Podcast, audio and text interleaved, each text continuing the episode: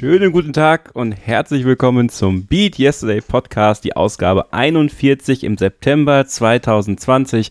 Mein Name ist Kevin Scheuren und ich bin heute Kevin allein im Podcast, denn Sebastian Hackel ist im Urlaub und ich freue mich sehr, dass ich heute die Möglichkeit habe, euch einfach mal so ein bisschen frei von der Leber weg zu erzählen, was ich so machen kann. Das stimmt natürlich so nur halb, ja. Er ist natürlich da. Hallo Sebastian. Ich dachte schon, ja, hallo, ich habe auf meinen Einsatz gewartet. Hast du mich jetzt gemutet oder was? Ich habe es versucht, ja, ich, ich wollte mich austoben. Kevin ist ein Vogel, aber es stimmt, es stimmt natürlich, es ist richtig. Ähm, ich war im Urlaub und äh, heute lasse ich mich einfach mal treiben, denn äh, Kevin hat äh, die führende Hand in diesem Podcast, hat sich ein Konzept überlegt, hat Leute eingeladen, ja, plural. Wir haben zwei Gäste und ich musste quasi nichts machen zur Vorbereitung und äh, ja, bin heute mal der Kevin. Ist so, du bist, ja. Was gibt Schöneres? die einen sagen so, die anderen so. Ähm, wie war dein Urlaub? Erzähl mal kurz. Ja, Urlaub war super, Kevin. Du, ähm, jetzt ohne wirklich Werbung machen zu wollen, aber in diesem Urlaub habe ich alle Funktionen meiner Garmin-Uhr gebraucht. Also ich äh, gehe mal kurz auf die App. Also ich habe Spaziergänge gemacht, ich habe Treppenläufe gemacht, ich habe Yoga gemacht, ähm, gut, Cardio nicht. Cross-Training habe ich mal gemacht im Fitnessstudio, war nämlich auch Atemübungen und Bergwandern. Also ich hatte das Gefühl, die Uhr habe ich richtig ausgenutzt. Also auf meiner Mark kann man ja noch, ähm, wenn man Rennfahrer ist, diverse Rennstrecken programmieren und so weiter. Soweit ist es nicht gekommen. Aber ähm, ich war eine Woche mit meiner Familie am Chiemsee und äh, wie gesagt, wir sind da geradelt. Ich bin äh, zum Joggen gegangen, abends, als die Kinder geschlafen haben, ins Fitnessstudio. Wir haben äh, ja Bergwanderungen gemacht und äh, war natürlich auch im Chiemsee. Meine ältere Tochter ist ja eine ganz wilde, so wie ich.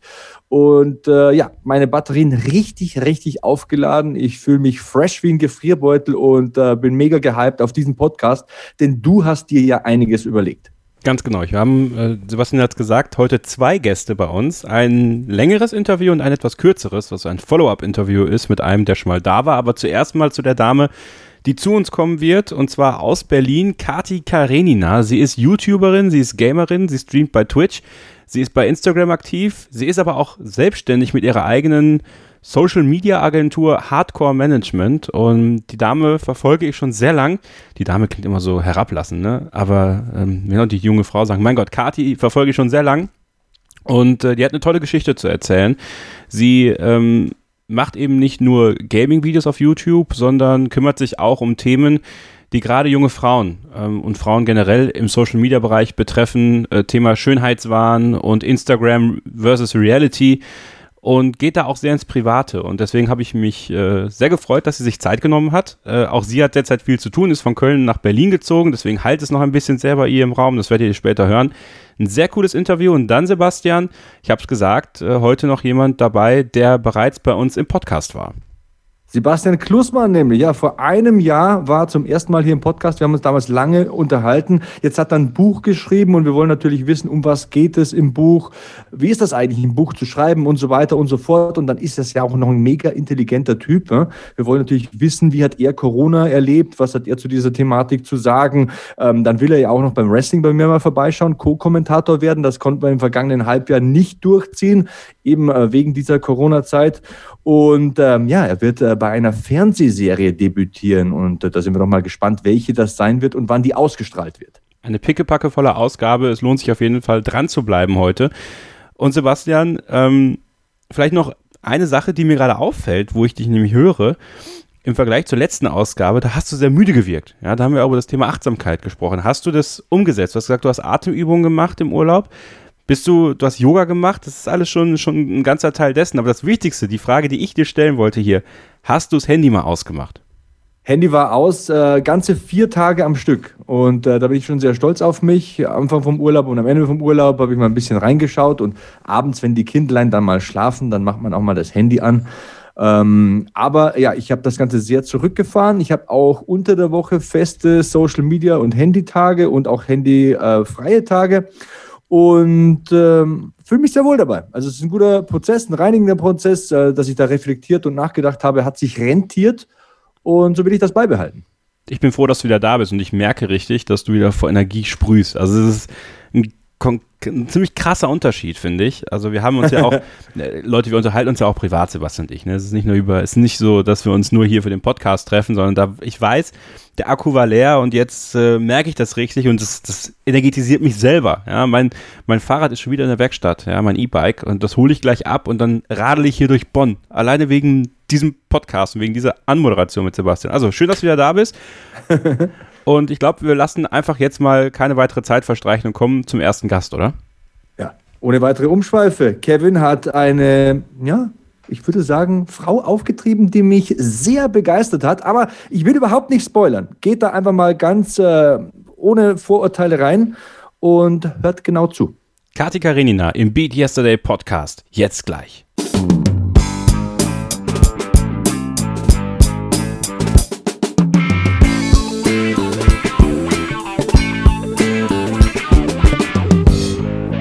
Willkommen zurück im Beat Yesterday Podcast. Jetzt habe ich äh, Sebastian mal wieder in den Urlaub geschickt. Ja, es ist, es ist heute so semi, äh, semi live, ja, wie ihr das kennt. Also er ist jetzt gerade noch im Urlaub, deswegen darf ich jetzt mal wieder ein Interview führen und zwar ganz alleine. Das freut mich sehr, dass ich dafür eine Frau bei mir eingeladen habe, die ich seit längerer Zeit bei YouTube verfolge kann man das, das klingt so hart, eine Verfolge. Also, als ob man, äh, als ob man stalkt oder sowas. Nein, tue ich nicht, aber ich finde das, was sie macht, sehr, sehr lobenswert, sehr, sehr cool und deswegen dachte ich mir, komm, die letzte mal ein. Kati Karinina ist da. Hallo Kati.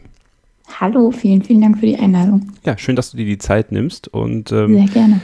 Wenn ich die Leute jetzt nicht kennen sollten, ja, es gibt ja sicherlich einige, die hören deinen Namen zum ersten Mal, die werden dein Gesicht im Artikel zum ersten Mal sehen. Stell dich doch mal bitte aus deiner Sicht vor.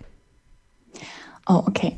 Also ich würde sagen, eigentlich ähm, arbeite ich eher so ein bisschen hinter den Kulissen und das ist auch wirklich mein Main-Job, dass ich YouTube-Managerin bin. Mittlerweile seit über acht Jahren mache ich das. Ähm, habe damals in Berlin angefangen, habe mich dann mit einer Firma gemeinsam mit äh, einem sehr, sehr bekannten YouTuber, Felix von der Laden, selbstständig gemacht äh, vor einigen Jahren. Und nebenbei so ein bisschen als mein Zeithassel, weil es mir einfach sehr viel Spaß macht, mache ich selbst YouTube, Twitch, Instagram, all diese Geschichten.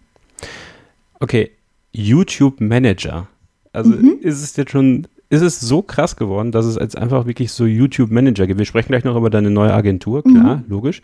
Aber ähm, wie krass ist das, dass sich das so entwickelt hat, dass es da Manager braucht? Und was macht ein YouTube Manager?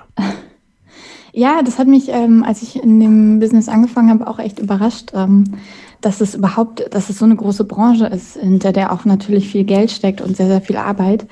Ähm, und gerade so in den letzten, würde sagen, vier, fünf Jahren hat sich das dann noch sehr entwickelt. Also früher ähm, gab es eigentlich nur diese YouTube-Netzwerke.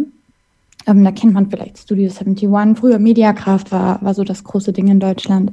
Und da ging es eher darum, dass man sehr, sehr viele Künstler auf einem Haufen hatte und die so ein bisschen unterstützt hat, was äh, gerade auch technische Sachen angeht, SEO und solche Geschichten.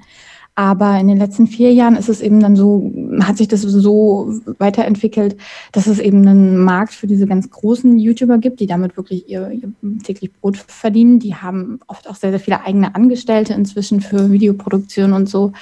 Um, ähm, und da braucht es eben dann auch Manager, die sich um all das kümmern, um PR, um Marketing, uh, um Weiterentwicklung der Kanäle. Und ähm, da haben sich in den letzten Jahren sehr, sehr viele Managements entwickelt in Deutschland. Warum macht man das? Also, warum, was, was, wie bist du da hingekommen? Also, wo kommst du her? Was, warum, warum ist es am Ende YouTube geworden? Ich meine, du hättest ja auch was Vernünftiges machen können. Ja, meine Geschichte ist ehrlich witzig. Ähm, ich, also eigentlich wollte ich Lektorin werden. Das heißt, ich wollte in einem Verlag arbeiten und ähm, Bücher nochmal gegenlesen, bevor die ähm, veröffentlicht werden. Das war mein Traum. Dann habe ich auch angefangen, Germanistik und Literaturwissenschaften zu studieren. Ähm, habe dann aber ein Jobangebot in Berlin damals bekommen, um beim Wise Magazine zu schreiben. Hm. Ähm, und ich dachte eigentlich, dass das jetzt so meine Richtung ist. Äh, und ähm, habe fürs Wise Magazine damals auch schon so ein bisschen Social Media Management mitgemacht, weil damals war das noch so ein bisschen Magic für viele Leute. Ähm, inzwischen hat ja jeder Accounts überall und kümmert sich darum. Aber damals war das noch so ein bisschen was für die ganz junge Generation irgendwie. Ähm, und äh, das hat mir sehr viel Spaß gemacht. Und dann wollte ich in diesem Bereich ähm, mich gerne noch so ein bisschen ausprobieren und habe mich damals bei DiviMove beworben. Das war ein YouTube-Netzwerk oder ist immer noch ein YouTube-Netzwerk in Berlin Und ähm, dort wollte ich mich eigentlich bewerben als deren Social Media Managerin. Aber die Stelle war dann schon vergeben, als ich beim Bewerbungsgespräch war. Und man hat mich gefragt, weil ich auch sehr viel Gaming-Expertise hatte zu dem Zeitpunkt, ob ich nicht eventuell Bock hätte, deren Gaming-YouTube-Kanäle äh, zu managen. Und ich hatte bei diesem Vorstellungsgespräch, es ist wirklich die Wahrheit, ich wusste gar nicht, was das bedeutet. ähm, ich wusste, wie gesagt, wirklich zu der Zeit auch überhaupt nicht, dass das so ein großes Ding ist und dass da so viel Geld dahinter steckt dass man da Leute überhaupt managen kann und dass es da Bedarf für gibt. Aber ich wollte einen Job, also habe ich gesagt, ja. Und ähm, als ich den Job dann bekommen habe, musste ich mich ganz schnell einlernen und habe gemerkt, dass ich das total spannend und cool finde. Ähm, und, und da echt so ein bisschen meine Passion drin liegt, so diesen, diesen Jungs, die ich damals da betreut habe, so ein bisschen zur Seite zu stehen, zu helfen, für die zu fighten und mich darum zu kümmern, dass die möglichst erfolgreich werden. Und so ist das dann alles gekommen. Also es war wirklich nie mein Plan und ich bin da echt total reingerutscht. Dein Studium hast du abgebrochen? Ja, das war dann sehr schnell vorbei. ähm, ist das manchmal etwas, was dich verunsichert? Also ich meine, bei mir war es ja auch so. Ich habe ja, ähm, ich habe das hier im Podcast schon oft erzählt. Ich habe acht Jahre studiert, ja, mhm. sehr viel nebenher gemacht mit Podcast und Co. Also ähm, und dann irgendwann gesagt, okay, ich brauche einen Abschluss. Ich muss mhm. irgendwas haben, wo ich am Ende, wo ich am Ende sicher bin, dass egal was passiert und wenn ich in der Medienlandschaft weiter was machen will, das kann ja super schnell auch mhm. vorbei sein. Und dann hast du wenigstens was, worauf du zurückfallen kannst. Deswegen dann mein mhm. Start im Verlag witzigerweise äh, mit meiner Ausbildung jetzt. Ähm, verunsichert dich das manchmal, wenn du denkst, okay, ähm, es könnte dann irgendwann mal so sein, dass, mhm. dass irgendwas ist und das läuft nicht mehr und dann hast du halt diesen Abschluss nicht. Oder sagst du, ja. ähm, YouTube und, und Social Media, das ist jetzt so, so groß, das, das hält mich, das kann mich halten. Mhm. Also wie ist es so, wie ist es so bei dir so ganz psychisch? Also ich habe definitiv manchmal meine Existenzangstmomente, ähm, weil natürlich ist es so, also gerade jetzt ähm, als Managerin fokussierst du dich ja auf sehr ausgewählte wenige Kanäle und ich würde sagen, so mein Hauptchannel, ähm, mit dem ich auch ähm, das meiste umsetze und, und auch die meiste Arbeit reinstecke, ist Felix. Und das bedeutet natürlich, man ist so ein bisschen davon abhängig. Also wenn da jetzt irgendwas passiert oder der vielleicht irgendwann sagt, ich habe keinen Bock mehr, das zu machen, ähm, dann äh, viele, sehr viel für mich weg. Auf der anderen Seite glaube ich aber, dass ich inzwischen so etabliert in dieser Szene bin und man hat so viele Kontakte geknüpft über die Jahre und so viel gelernt, so viele, ich, ich habe so viele Skills heute, von denen ich niemals gedacht hätte, dass ich die jemals haben würde, weil ich mir die einfach selbst angeeignet habe über die letzten Jahre, dass ich ziemlich sicher bin, ich würde ich würde irgendwas finden, wie ich Fuß fassen kann und ähm, wie ich mich irgendwie in dieser Szene weiter bewegen kann. Vielleicht nicht mehr als Managerin, vielleicht ähm, als, als Beraterin in, in irgendeinem großen Unternehmen Medienberatung, sowas zu machen, könnte ich mir vorstellen, langfristig. Und wenn ich irgendwann mal wieder wirklich Bock habe zu schreiben, dann habe ich jetzt eine Plattform, über die ich sowas auch easy veröffentlichen könnte. Also die, die Möglichkeiten, die Dinge zu machen, die ich schon immer gerne machen wollte, die habe ich, glaube ich, jetzt genauso und ich habe vielleicht sogar ein besseres Standing dafür. Also ehrlich gesagt, ich bereue es keine Sekunde und ähm, ich mache mir auch keine Gedanken, dass das ein Fehler war. Nee. Welche Skills braucht man für YouTube, für Social Media und für diese Medienberatung in der Form, wie du sie machst? Um, ähm, also einerseits sind es totale Basics, ähm, so Sachen wie Videoschnitt oder so sich erstmal anzueignen. Das, das sind ja auch Skills, ähm, die sich lohnen zu haben und mit denen man was anfangen kann. Ähm, das heißt, so simple Sachen wirklich Final Cut äh, zu bedienen und zu wissen, wie das alles funktioniert. Äh, Bildbearbeitung, äh, zu verstehen, wie, wie man gute Fotos macht und was es dafür braucht. Ähm, das sind schon so, so absolute Basic Skills, die ich inzwischen habe, die ich, die ich früher nie hatte und bei denen ich auch nie gedacht habe, dass ich sowas mal haben würde. Ähm, dann ist natürlich viel Kommunikation ähm, zu lernen, wie man Verhandlungen führt. Ähm, also, also der ganze Sales- und Marketing-Bereich, Networking, ähm, zu verstehen, wie man, wie man da reinkommt, wenn man, wenn man, wenn man ein Ziel hat, mit jemandem bestimmten zu sprechen, ähm, was man da tun muss, welche Steps, äh, um da ranzukommen. Ähm, und, und dann natürlich auch so simple Sachen wie SEO, also äh, welche, welche Tags benutze ich, welche Titel funktionieren wie, welche Thumbnails sind ansprechend und warum sind die ansprechend. Ähm, und, und wie kann ich möglichst viele Leute catchen mit meinen Fotos, welche Captions benutze ich, äh, um, um möglichst viel Engagement zu erreichen, wie lese ich so eine Statistik aus und was bedeutet das, was ich da sehe. Ähm, das sind alles Sachen, die ich, die ich gelernt habe. Plus natürlich die ganzen persönlichen Erfahrungen, die ganzen Reisen, die ganzen Menschen, die man kennengelernt hat. Auch das, glaube ich, bringt einen immer weiter, auch menschlich. Fällt dir die Kommunikationsebene leicht? Ähm, ganz interessantes Topic, weil ich eigentlich so privat ein sehr, sehr introvertierter Mensch bin, der Smalltalk über alles hasst. und äh, ich bin auch wirklich nicht gut darin. Also wenn du mich privat mit jemandem in einen Raum steckst, dann fühle ich mich echt nicht wohl und ähm, flüchte mich am liebsten einfach so in mein Handy.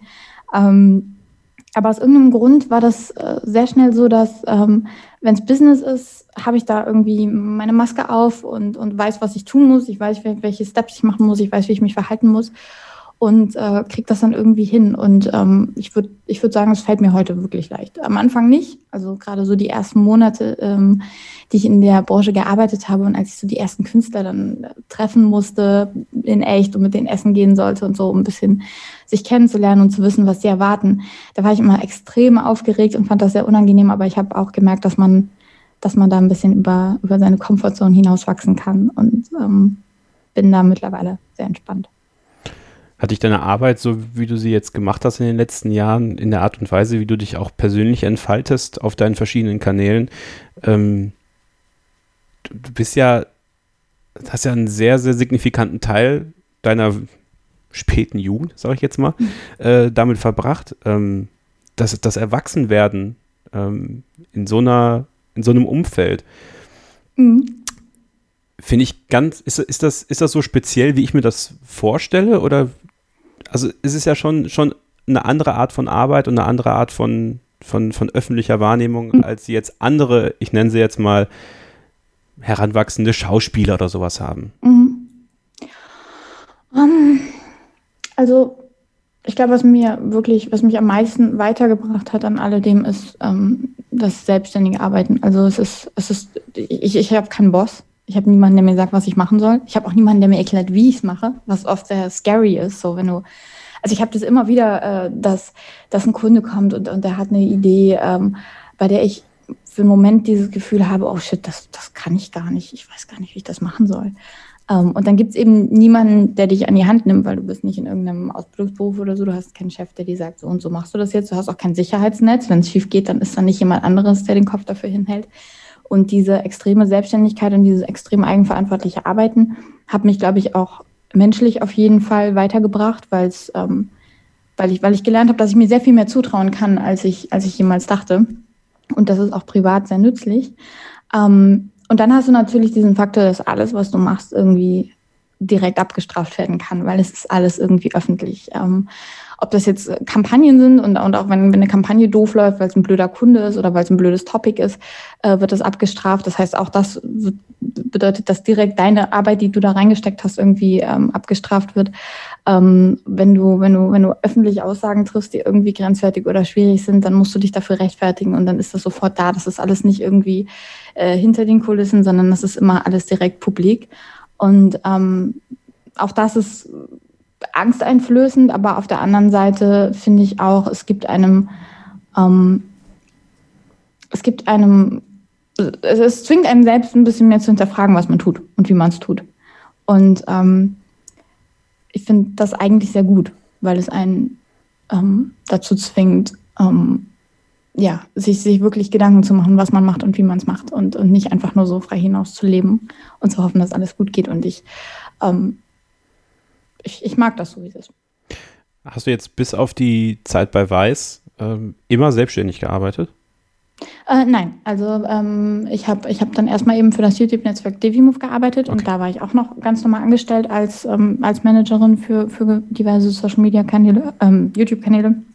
Und ähm, dann wurde ich abgeworben von, von der Konkurrenz von Tube One damals die gerade eine neue ähm, neues Headquarter in Köln aufgemacht haben. Deswegen bin ich dann auch nach Köln gezogen. Und ähm, da habe ich, glaube ich, noch anderthalb Jahre gearbeitet, bevor ich mich dann eben selbstständig gemacht habe. Ja, du hast dich ja damals selbstständig gemacht mit Felix von der Laden, genau. ähm, deinem Ex-Freund. Ja, ich muss Richtig. ja heute noch diese Frage beantworten, immer mal wieder, wenn man in deinen Videos äh, mitbekommt. Mittlerweile geht's. Ah, okay, also, aber es kommt tatsächlich immer noch vor, aber es, es, ist so langsam, ist es in den Köpfen der Leute angekommen. Ich glaube, für viele ist es ein bisschen unvorstellbar, dass man so eng und gut zusammenarbeitet, wenn man kein Paar mehr ist. Und äh, deswegen ist das für viele, glaube ich, so ein bisschen schwierig zu verstehen. Ja, das ist nämlich eine gute Frage gewesen. Also wenn man auch so euren Werdegang, also klar, Felix oder, oder Dena oder wie auch immer, ähm, den kannte man ja schon etwas, äh, etwas länger auch damals und haben wir noch verfolgt. Mhm. Und dann, dann, dann warst du dabei. Also du warst halt du warst ein wichtiger Teil, äh, mhm. gerade wenn er, wenn er Vlogs gemacht hat und sowas. Ähm, wie speziell war, ist da dann die Zusammenarbeit und jetzt natürlich auch, das ist, das ist ja auch, äh, du hast gesagt, man arbeitet weiter eng zusammen. Ich meine, auch mhm. jetzt arbeitet ihr noch eng zusammen. Du hast gesagt, ja. das ist dein, dein wichtigster Kanal sozusagen. Ähm, wie, wie funktioniert das? Und Im Nachhinein jetzt auch. Es funktioniert jetzt sogar noch viel besser als früher, hm, ähm, okay. weil ich glaube, also das Schöne daran ist, dass wir uns, also, also generell versuche ich eigentlich mit allen Leuten, mit denen ich zusammenarbeite, ein, ein, sehr gutes privates Verhältnis auch zu haben. Das ist für mich auch sehr wichtig, weil das für mich auch ein persönlicher Ansporn immer irgendwie so ein bisschen ist. Und wenn ich jetzt jemanden gar nicht leiden könnte, dann fiel es mir, glaube ich, auch schwer, ähm, für den mich so reinzuhängen, wie ich es halt oft tue, weil das bedeutet halt auch oft, dass du noch mitten in der Nacht an irgendwelchen Projekten sitzt ähm, und, und sehr viel Zeit und sehr, sehr viel Energie investierst. Und ähm, das mache ich besonders gerne, wenn ich weiß, dass ich diesen Menschen auch mag und wirklich will, dass diese Person speziell irgendwie erfolgreich ist. Ähm, und das Schöne an, an meinem Verhältnis zu Felix heute ist, ich weiß alles über ihn, ich weiß, wie er tickt, ich weiß, wie er funktioniert, ich weiß, ähm, ich, ich kann viele Sachen machen, komplett ohne jemals mit ihm gesprochen zu haben, weil ich einfach schon genau weiß, was seine Erwartungshaltung dabei wäre. Ähm, aber es ist trotzdem eben, es ist alles gesagt zwischen uns. Ähm, wir, haben, wir haben alles probiert, wir haben alles gemeinsam erlebt, wir haben ähm, verschiedene Stadien unserer Beziehung miteinander durchgemacht und ich habe nicht das Gefühl, dass man in einer Beziehung möchte man ja immer auch irgendwie ein bisschen was darstellen für den Partner und möchte, möchte, möchte, möchte Feedback und möchte geliebt werden und möchte lieben und möchte, ähm, möchte sich gut in dieser Beziehung fühlen. Aber wenn man, wenn man diesen, diese Sache erstmal bewunden hat ähm, und darüber hinaus ist quasi, dann gibt es auch nichts mehr zu beweisen. Und das ist ein wahnsinnig entspanntes Verhältnis dadurch geworden irgendwie ähm, noch viel entspannter, als es das war, als wir ein Paar waren, weil da hast du natürlich immer auch irgendwie Beziehungsissues und so, die parallel irgendwie existieren und die du irgendwie handeln musst und manchmal vielleicht auch negative Gefühle und die musst du dann irgendwie abstellen, um trotzdem miteinander zu arbeiten in dem Moment. Ähm, und all das ist jetzt weg. Es ist einfach nur noch entspannt und extrem vertraut und ähm, ich genieße das sehr, mit ihm zu arbeiten heute muss natürlich mal nachfragen. Also wenn ihr damals mhm. immer eure ganzen äh, Erlebnisse gehabt habt, ja, und das bei, mhm. bei YouTube dann auch alle, also ihr habt die Leute ja mitgenommen. Das war ja, ja. man war ja immer Teil dessen. Ähm, wie war das für dich? Also jetzt mal nur, also ob der Erlebnisse, die Sachen, die ihr gesehen mhm. habt, die ihr sehen durftet, ähm, wie, wie kommt sowas zustande jetzt, wenn ihr so, so also gibt ja immer so dieses Vorurteil, ja, die kriegen das dann bezahlt und dann fahren die mhm. dann dahin und dann kriegen die da alles und dann machen die ein ganz tolles Video, das ist dann am besten noch Werbung mhm. und dann, ähm, aber erstmal für dich ganz persönlich, diese ganzen Sachen gesehen zu haben äh, in den letzten Jahren und wie dann die Arbeit in Anführungsstrichen mhm. dahinter so funktioniert. Also erstens war es immer ein Traum. Ähm, ich, ich weiß noch, dass ich ähm, bevor ich Felix wirklich persönlich kannte, da habe ich gerade angefangen bei, bei dem ersten Netzwerk damals zu arbeiten, ähm, hatte meinen ersten Urlaub. Ähm, und zwar meinen ersten eigenen Urlaub so in meinem ganzen Leben, ähm, den ich mir nehmen wollte. Und ich wollte unbedingt nach New York. Und ähm, dann habe ich Flugpreise und Hotels und so weiter gecheckt und irgendwann gemerkt, dass ich mir das ganz einfach nicht leisten kann. Und so ungefähr ein Jahr später stand ich dann zum ersten Mal in New York und es war alles bezahlt und es war irgendeine Kampagne und ich dachte so, wow, das ist, das ist total verrückt, dass das, dass das jetzt mein Leben ist. Also ich, ich, ich konnte das nie so richtig fassen ähm, und appreciate das sehr. Ähm, das sind Erfahrungen, die mir niemand mehr nehmen kann und das sind, ich, ich glaube, ich habe mittlerweile 35 Länder bereist und das ist einfach, also ich glaube, da würde sich niemand drüber beschweren. Ähm, und ich bin da immer noch sehr, sehr dankbar dafür, dass ich solche Opportunities in meinem Leben bekommen habe. Aber man muss natürlich sagen, ähm, dass der Auftrag ist ja immer, egal ob das jetzt eine Reise, also wir, wir haben teilweise Reisen gemacht, einfach nur um die Reise gemacht zu haben, um eben Leute mitzunehmen auf einen coolen Trip. Und das war dann meistens auch komplett selbstfinanziert. Mhm. Ähm, und es gab natürlich auch viele Reisen, die waren bezahlt, entweder weil man irgendwie ein Event dort hatte oder weil äh, zum Beispiel hatten wir mal eine Kooperation ähm, sowohl für Kanada als auch für das Tourismusboard von äh, Neuseeland, wo es halt wirklich nur darum ging, du fliegst dahin und zeigst, dass Neuseeland schön ist. Mhm. Ähm, aber der Auftrag ist ja immer der gleiche. Und zwar, es soll für die Zuschauer nach einem geilen Trip und nach ganz viel Spaß aussehen. Die Realität dahinter ist halt oft, dass es mit sehr, sehr viel Stress verbunden ist. Also meistens kommt man am Flughafen an und kommt gar nicht erst ins Hotel, bevor man schon irgendwas filmen und machen muss oder sich mit irgendwelchen Kunden vor Ort treffen muss. Ähm, Und die Zeit ist oft sehr, sehr begrenzt, ähm, weil man natürlich, also einerseits versuchen Kunden natürlich auch da jetzt nicht drei Wochen Hotel buchen zu müssen und alles in möglichst kurzen Zeitraum zu packen. Andererseits haben wir auch so viele Termine gehabt, dass wir oft gar nicht so lange an Orten bleiben konnten, wie wir wollten, aber du willst dann trotzdem das Maximum rausholen und alles zeigen. Also es bedeutet, dass du im Grunde echt oft mit extrem wenig Schlaf auskommst. Vor allem damals haben wir das ja alles auch noch komplett alleine gemacht. Also da war kein Kamerateam dabei, sondern das waren immer nur Felix und ich. Ähm, und ähm, die Vlogs waren damals auch noch so, das war dieses absolute Daily-Vlog-Ding. Das heißt wirklich, du hast an dem Tag gefilmt und du hast in der Nacht geschnitten und am nächsten Morgen ging es direkt wieder weiter. Ähm, das heißt, hinter den Kulissen gab es da schon echt viel ähm, Stress im Sinne von Stress, den man dann hatte, weil das Zeitmanagement eng war und weil man einfach auch echt erschöpft war oft. Und andererseits natürlich gibt es auch mal Beziehungsstress oder sowas zwischendurch. Und auch das musst du natürlich komplett ausblenden. Dann geht die Kamera an und dann wird gelächelt und dann ist äh, Partystimmung. Und das finde ich einerseits sehr faszinierend. Und auch das war irgendwie, glaube ich, so ein bisschen ein persönliches Learning, ähm, zu lernen, dass man auch seine eigenen Probleme mal hinten anstellt, abschaltet und einfach das macht, was gerade gefordert wird. Ähm, und andererseits finde ich es auch ein bisschen schade, weil weil es halt sehr fake ist. Wollte ich mich gerade fragen, ja. Also es ist halt, es, es lebt eine Sache vor, die, die in der Realität halt nie so ist. Ähm, natürlich hatten wir da geile Momente und super viel Spaß, gar keine Frage. Aber äh, das, was der Zuschauer am Ende sieht, ist halt immer nur diese absolut heile, super tolle, kunterbunte Welt, in der alles perfekt läuft, komischerweise, in der man alles das macht, was man machen wollte und es genau so klappt, wie es sollte, weil man den ganzen Stress und die Dinge, die nicht funktionieren vielleicht oder wo man ganz spontan umplanen musste, weil, weil irgendwas ins Wasser gefallen ist, die sieht man gar nicht. Und das lebt halt was vor, was, was, was unerreichbar ist. Ja, das ist, das ist so ein bisschen das, was, was ich auch schade finde bei sowas, mhm. weil ja, jeder, der, der, der in einer Beziehung ist oder der über drei Ecken denken kann, weiß, das kann nicht immer alles so sein, dass man Richtig. immer lacht, immer freundlich ist und immer, ne, dass man auch Situationen hat, also ich habe das mit meiner Freundin immer, wenn, wenn, wir lange fliegen, ja, da muss ich mich erstmal hinlegen danach mhm. und sie will aber weiter. und ich sage so, nee, ich muss schlafen, ich muss erstmal schlafen. Und dann, ne, aber sowas es ja dann gar nicht geben, wenn du sagst, okay, ihr seid nach Neuseeland geflogen und direkt kam der erste und ihr musstet direkt mal was machen. Also das ist, das ist nicht so, dass man dann sagt, okay, das äh, ist alles immer super leicht und es geht alles leicht von der Hand. Diese, diese Arbeit für YouTube ist ein besonderer Stress für sich, gerade wenn man im Hintergrund äh, diese ganzen Sachen machen muss. Ne?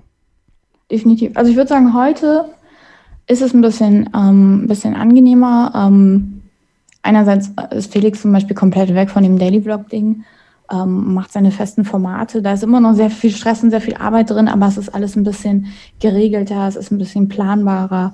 Ähm, es gibt ein ganzes Team drumherum, die, die mithelfen bei den einzelnen Steps. Ähm, aber damals war das, also muss man wirklich so sagen, und das wurde immer unterschätzt, und es hat mich auch oft sehr traurig gemacht, dass es so unterschätzt wurde, das war ein Knochenjob. Also das war, es war zwar auch ein Job, der sehr gut belohnt wurde für das, was man macht, aber es war extrem hart und es hat viel von einem gefordert. Auch psychologisch so, weil, ne, wenn du, also gerade Neuseeland ist ein ganz gutes Beispiel, weil das war echt, also ich glaube, es ist für viele Leute so ein Traum, mal nach Neuseeland zu fliegen. Und als ich gehört habe, dass wir diese Anfrage haben, war ich total excited, habe mich mega gefreut. Und ich glaube, es war so einer der letzten Tage, an denen ich wirklich richtig traurig wurde, weil ich realisiert habe, dass all das, was wir gerade erlebt haben, dass ich nichts davon wirklich hm gefühlt nicht wirklich erlebt habe. Ich habe zwar alles mitgemacht, aber es war kein echtes Erlebnis irgendwie mehr, weil es nur noch war, okay, für die Kamera muss es so aussehen, lauf da noch mal lang, äh, jetzt lächle doch noch mal und jetzt machen wir Slow-Mo, wie die Haare fliegen und so. Es war alles nicht wirklich erlebt irgendwie und das finde ich sehr, sehr traurig irgendwie. Und für die Zuschauer ist es eben halt trotzdem, ähm, trotzdem so, als, als wäre es der absolute Traumurlaub gewesen. Und dann, wie du sagst, so, dann kann ja deine eigene Realität irgendwie nur enttäuschen, wenn du, wenn du das siehst. Das ist spannend. Das ist es wirklich. Ähm, wann ist YouTube, also wann, wann ist eure Agentur dann, oder wann, wann war der Moment, wo, wo ihr gesagt habt, okay, jetzt brauchen wir noch mehr Leute? Weil das ist ja das, was viele auch nicht, nicht wissen, ist, mhm. dass, äh, dass es eben nicht nur äh, Kati Karenina oder Felix von der Laden mhm. oder wer auch immer vor der Kamera steht, ist, sondern äh, wenn man auch mal Videos von eurer ähm, ehemaligen Agentur 25 Made mhm. ähm, gesehen hat, da sitzen ja in einem, in einem, in eurem Loft, in eurem in mhm. eurem Hub, äh, saßen ja zig Leute rum und haben wirklich okay. auch Tag für Tag gearbeitet. Also wie, wie hat sich das entwickelt und wann wusst ihr, jetzt müssen wir oder können wir mhm. expandieren und wie viele waren es dann am Ende? Also alles fing damit an, dass ähm, Felix vor einigen Jahren halt, ähm, also er hatte schon immer den Traum, mal einen Rennwagen zu fahren und so, ähm, aber irgendwann ist dieser Traum dann realer geworden und wir haben uns darum gekümmert, das möglich zu machen. Ähm, und da kam zum ersten Mal das Topic auf, okay, wie, wie machen wir das denn filmtechnisch? Weil irgendjemand muss ja da die ganze Zeit an der Strecke stehen und filmen und so. Und ich, ich kann zwar ein bisschen mittlerweile eine Kamera auch bedienen, aber nicht, nicht mit dem Skillset und, und nicht mit, nicht so wie Felix es, glaube ich, erwarten würde. Ähm, und Felix kann natürlich nicht filmen, während er gerade selbst ein Rennen fährt. Und dann kommt halt auch noch dazu, dass das eben dann auch sehr fordernde Wochenenden sind. Da wird immer, da geht es um sechs Uhr morgens los mit Training und so. Ähm, da kann man dann auch nicht die ganze Nacht schneiden, weil du sollst in dem Auto dann möglichst auch keinen Unfall bauen, weil du gerade eingeschlafen bist. Ähm, also kam da zum ersten Mal das Thema auf, okay, wir, wir bräuchten für diese Rennen zumindest einen Kameramann, ähm, sonst, sonst wird es nichts. Ähm, und das war dann so der erste Mitarbeiter, dass wir zum ersten Mal einen Kameramann hatten, der eben dann immer mitgefahren ist. Und dann hat man eben auch angefangen, andere Videos mit Kameramann zu drehen, weil man halt gemerkt hat, okay, man kann da schon auch noch ganz andere Facetten zeigen und sich auch gleichzeitig ein kleines bisschen zumindest selbst entlasten. Ähm, und mit dem Kameramann kam dann auch früher oder später eben Gedanken wie, naja, man könnte, man könnte ja eigentlich auch noch mehr machen, man könnte andere YouTuber ins Boot holen, äh, mit denen man auch arbeiten könnte. Klar, aber dann braucht man natürlich auch wieder Support, weil Felix allein ist echt schon ein Job für sich, weil er einfach sehr, sehr viele Anfragen kriegt, sehr, sehr viel passiert, auch PR-mäßig und so, ähm, was alles abgewickelt werden muss. Und um da weitere Leute noch mit zu betreuen, braucht es halt einfach mehr Manpower. Also kam dann mal so die erste Assistenz für mich dazu. Und irgendwann haben wir uns eben auch überlegt, okay, ähm, Speaking, also den Merchandise, den Felix macht, ähm, den könnten wir doch eigentlich auch selbst machen und uns da die Möglichkeit geben, mehr Optionen zu haben, weil wenn du das so auslagerst, dann ist es halt oft alles sehr limitiert in der Art, was du machen kannst. Ähm, und, und äh, dauert alles sehr, sehr lange und wir wollten da einfach mehr Freiheit. Ähm, aber dann brauchst du natürlich Leute für, für Logistik, du brauchst Leute für Design, du brauchst Leute, die, die, irgendwann brauchst du Leute, die die Buchhaltung machen, weil du dem auch nicht mehr alleine Herr werden kannst. Ja, und so ist das dann immer weiter gewachsen. Ich glaube, zwischenzeitlich hatten wir dann mal so zehn Personen ähm, im Büro. Wobei das auch immer so ein bisschen fluktuiert ist, wenn, wenn, wenn so Highlife war ähm, mit, mit Merchandising, also kurz vor Weihnachten und so waren dann mehr Leute da, dann hatten wir Pop-Up-Stores ähm, wo wir also wirklich in Köln zum Beispiel Läden gemietet haben, um, um da unsere Produkte zu verkaufen. Da brauchst du natürlich auch noch Personal für. Und äh, ja, so hat sich das dann angesammelt. Für dich ging es dann ähm, ja, wieder zu einer Leidenschaft zurück, bei dir ja auch. Ähm, bei YouTube äh, war es ja Gaming. Du hast gerade gesagt, mhm. äh, Gaming war, ist, ist, das, ist das Gaming für dich so eine, so eine Insel der Glückseligkeit gewesen? Oder immer um, noch? Ähm. Ich meine, du machst es ja noch bei Twitch zum Beispiel. Mhm. Ähm, also ich bin, ich glaube, ich bin nicht so der klassische Hardcore-Gamer jetzt. Ich zocke nicht jedes Spiel und ich bin jetzt auch nicht so der typische Call of Duty-Player oder so. Ähm, für mich waren, ich glaube, für mich ist Bücher und, und, und auch Spiele immer eine sehr schöne Realitätsflucht gewesen. Ähm, Wenn es vor allem wirklich sehr, sehr deep geworden ist. Also ich mag Spiele, die, die tiefgehende Quests haben, wo man wirklich einen Charakter über eine lange Zeit in der Storyline entwickelt ähm, und, und diese Art von Spiel habe ich schon immer geliebt und habe ich schon immer eine große Begeisterung für gehabt. Ähm, und ich habe auch schon als Kind, also ich, ich habe ich hab einen Gameboy bekommen, damals dann hatte ich eine Super Nintendo äh, zu Weihnachten gekriegt. Also ich war schon immer ähm, sehr begeistert und fasziniert davon. Und ähm, habe zwischenzeitlich auch mal so ganz nebenbei für ein Gaming-Magazin ein bisschen Reviews geschrieben, ähm, bevor ich damals ähm, als YouTuber, YouTube-Managerin angefangen habe. Ähm, das heißt, es war schon immer irgendwie was, was mich mein Leben lang so ein bisschen begleitet hat und für das ich heute halt auch noch eine große Faszination habe. Ähm, ich würde jetzt aber nicht sagen, dass ich so der, so der klassische absolute Gaming-Nerd bin. Nee, das ja nicht, ne? Aber dass die Sachen, die du spielst und die du auch mit, äh, mit deinen Followern spielst oder die dich einfach beobachten dabei, was ich immer noch am witzigsten finde, ne? Also mhm. ähm, Leute, die Leute beobachten, wie sie Videospiele spielen. Also, ich kann das aber sehr gut verstehen. Also ich habe schon, bevor es ähm, bevor es Let's Plays so als, als Ding gab, ähm, damals, ich hatte einen guten Freund, ähm, der war auch äh, sehr, sehr begeisterter Gamer. Und was wir super oft gemacht haben, war, wir haben uns getroffen, ähm, haben Essen gemacht und dann gezockt. Aber das hat immer bedeutet, einer hat gezockt oft so Singleplayer, wirklich coole Sachen mit, mit, einer, mit einer interessanten Geschichte eben auch. Einer hat gezockt und der andere saß neben dran und hat so ein bisschen sich darüber mit, mit dem Spielenden unterhalten, was er da gerade macht und was da gerade passiert und cool und boah, krass und gruselig. Ähm, und wenn es Entscheidungen zu treffen gab, hat man gemeinsam überlegt, was man jetzt macht. Ähm, und das fand ich schon immer total faszinierend. Und Let's Plays sind im Grunde genau das. Hm. Ähm, du beobachtest jemanden dabei, wie er, wie er ein Spiel spielt, äh, äh, coolerweise vielleicht sogar eins, was du schon gespielt hast und findest es dann interessant, wie der reagiert an einer bestimmten Stelle, ähm, wo du weißt, wo was Krasses passiert. Ähm, und diese Leute werden ja auch so ein bisschen zu, ich will nicht sagen Freunden, aber du, du kennst die irgendwie. Und du weißt, der eine hat ein, hat ein besonderes Fable für, für Horrorspiele und erschreckt sich immer besonders doll und das ist dann irgendwie entertaining und jemand anderes hat ein krasses Skillset und du guckst ihm zu, wie er das besonders gut spielt. Dann gibt es die ganzen YouTuber, die, die besonders schlecht spielen, aber auch das ist dann irgendwie sehr unterhaltsam. Ähm, also ich kann diese Faszination sehr verstehen. Es gibt, es gibt wirklich heute Spiele, bei denen ich früher gesagt hätte, ich spiele die selbst, weil die mich interessieren.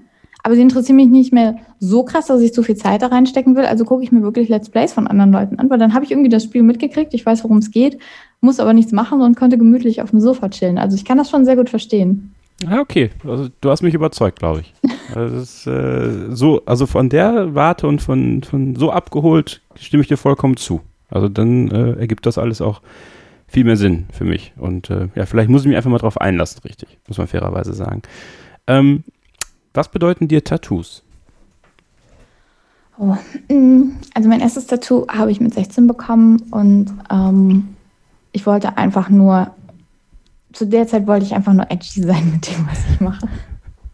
Das heißt, es war wirklich einfach so ein bisschen so ein Statement. Ähm, ich war ein extrem schüchternes Kind. Ähm, ich habe viel Mobbing auch erlebt und das hat mich natürlich nur noch viel schüchterner gemacht und ich hatte ganz dolle Angst, mich irgendwie persönlich auszudrücken und ich wollte unbedingt in der Masse untergehen, so gut es geht. Also das war wirklich mein, mein Hauptziel in meiner Schulzeit war, unterzugehen und zu gucken, dass niemand mich überhaupt ansieht. Ähm, und als ich das irgendwie mehr und mehr überwunden habe, ähm, war für mich eigentlich das erste Ziel eher, okay, nee, jetzt zeige ich es euch aber richtig, jetzt will ich gerade auffallen. Das heißt, mein erstes Tattoo war wirklich einfach nur so ein bisschen, ja, ein Fuck you an alle. und ähm, seitdem ist es aber irgendwie einfach, ja, es ist, es ist für mich nicht Ausdrucksform im Sinne von, ich brauche nicht unbedingt ein Tattoo, das eine ganz tiefe Bedeutung hat. Ein paar der Tattoos, die ich habe, haben das und die drücken für mich was aus. Hauptsächlich ist es aber wirklich einfach eine Style-Choice. Es ist einfach was, was ich persönlich schön an mir finde ähm, und ähm, was mir also Spaß machen wäre ein bisschen übertrieben, weil ich finde es schon echt unangenehm und schmerzhaft.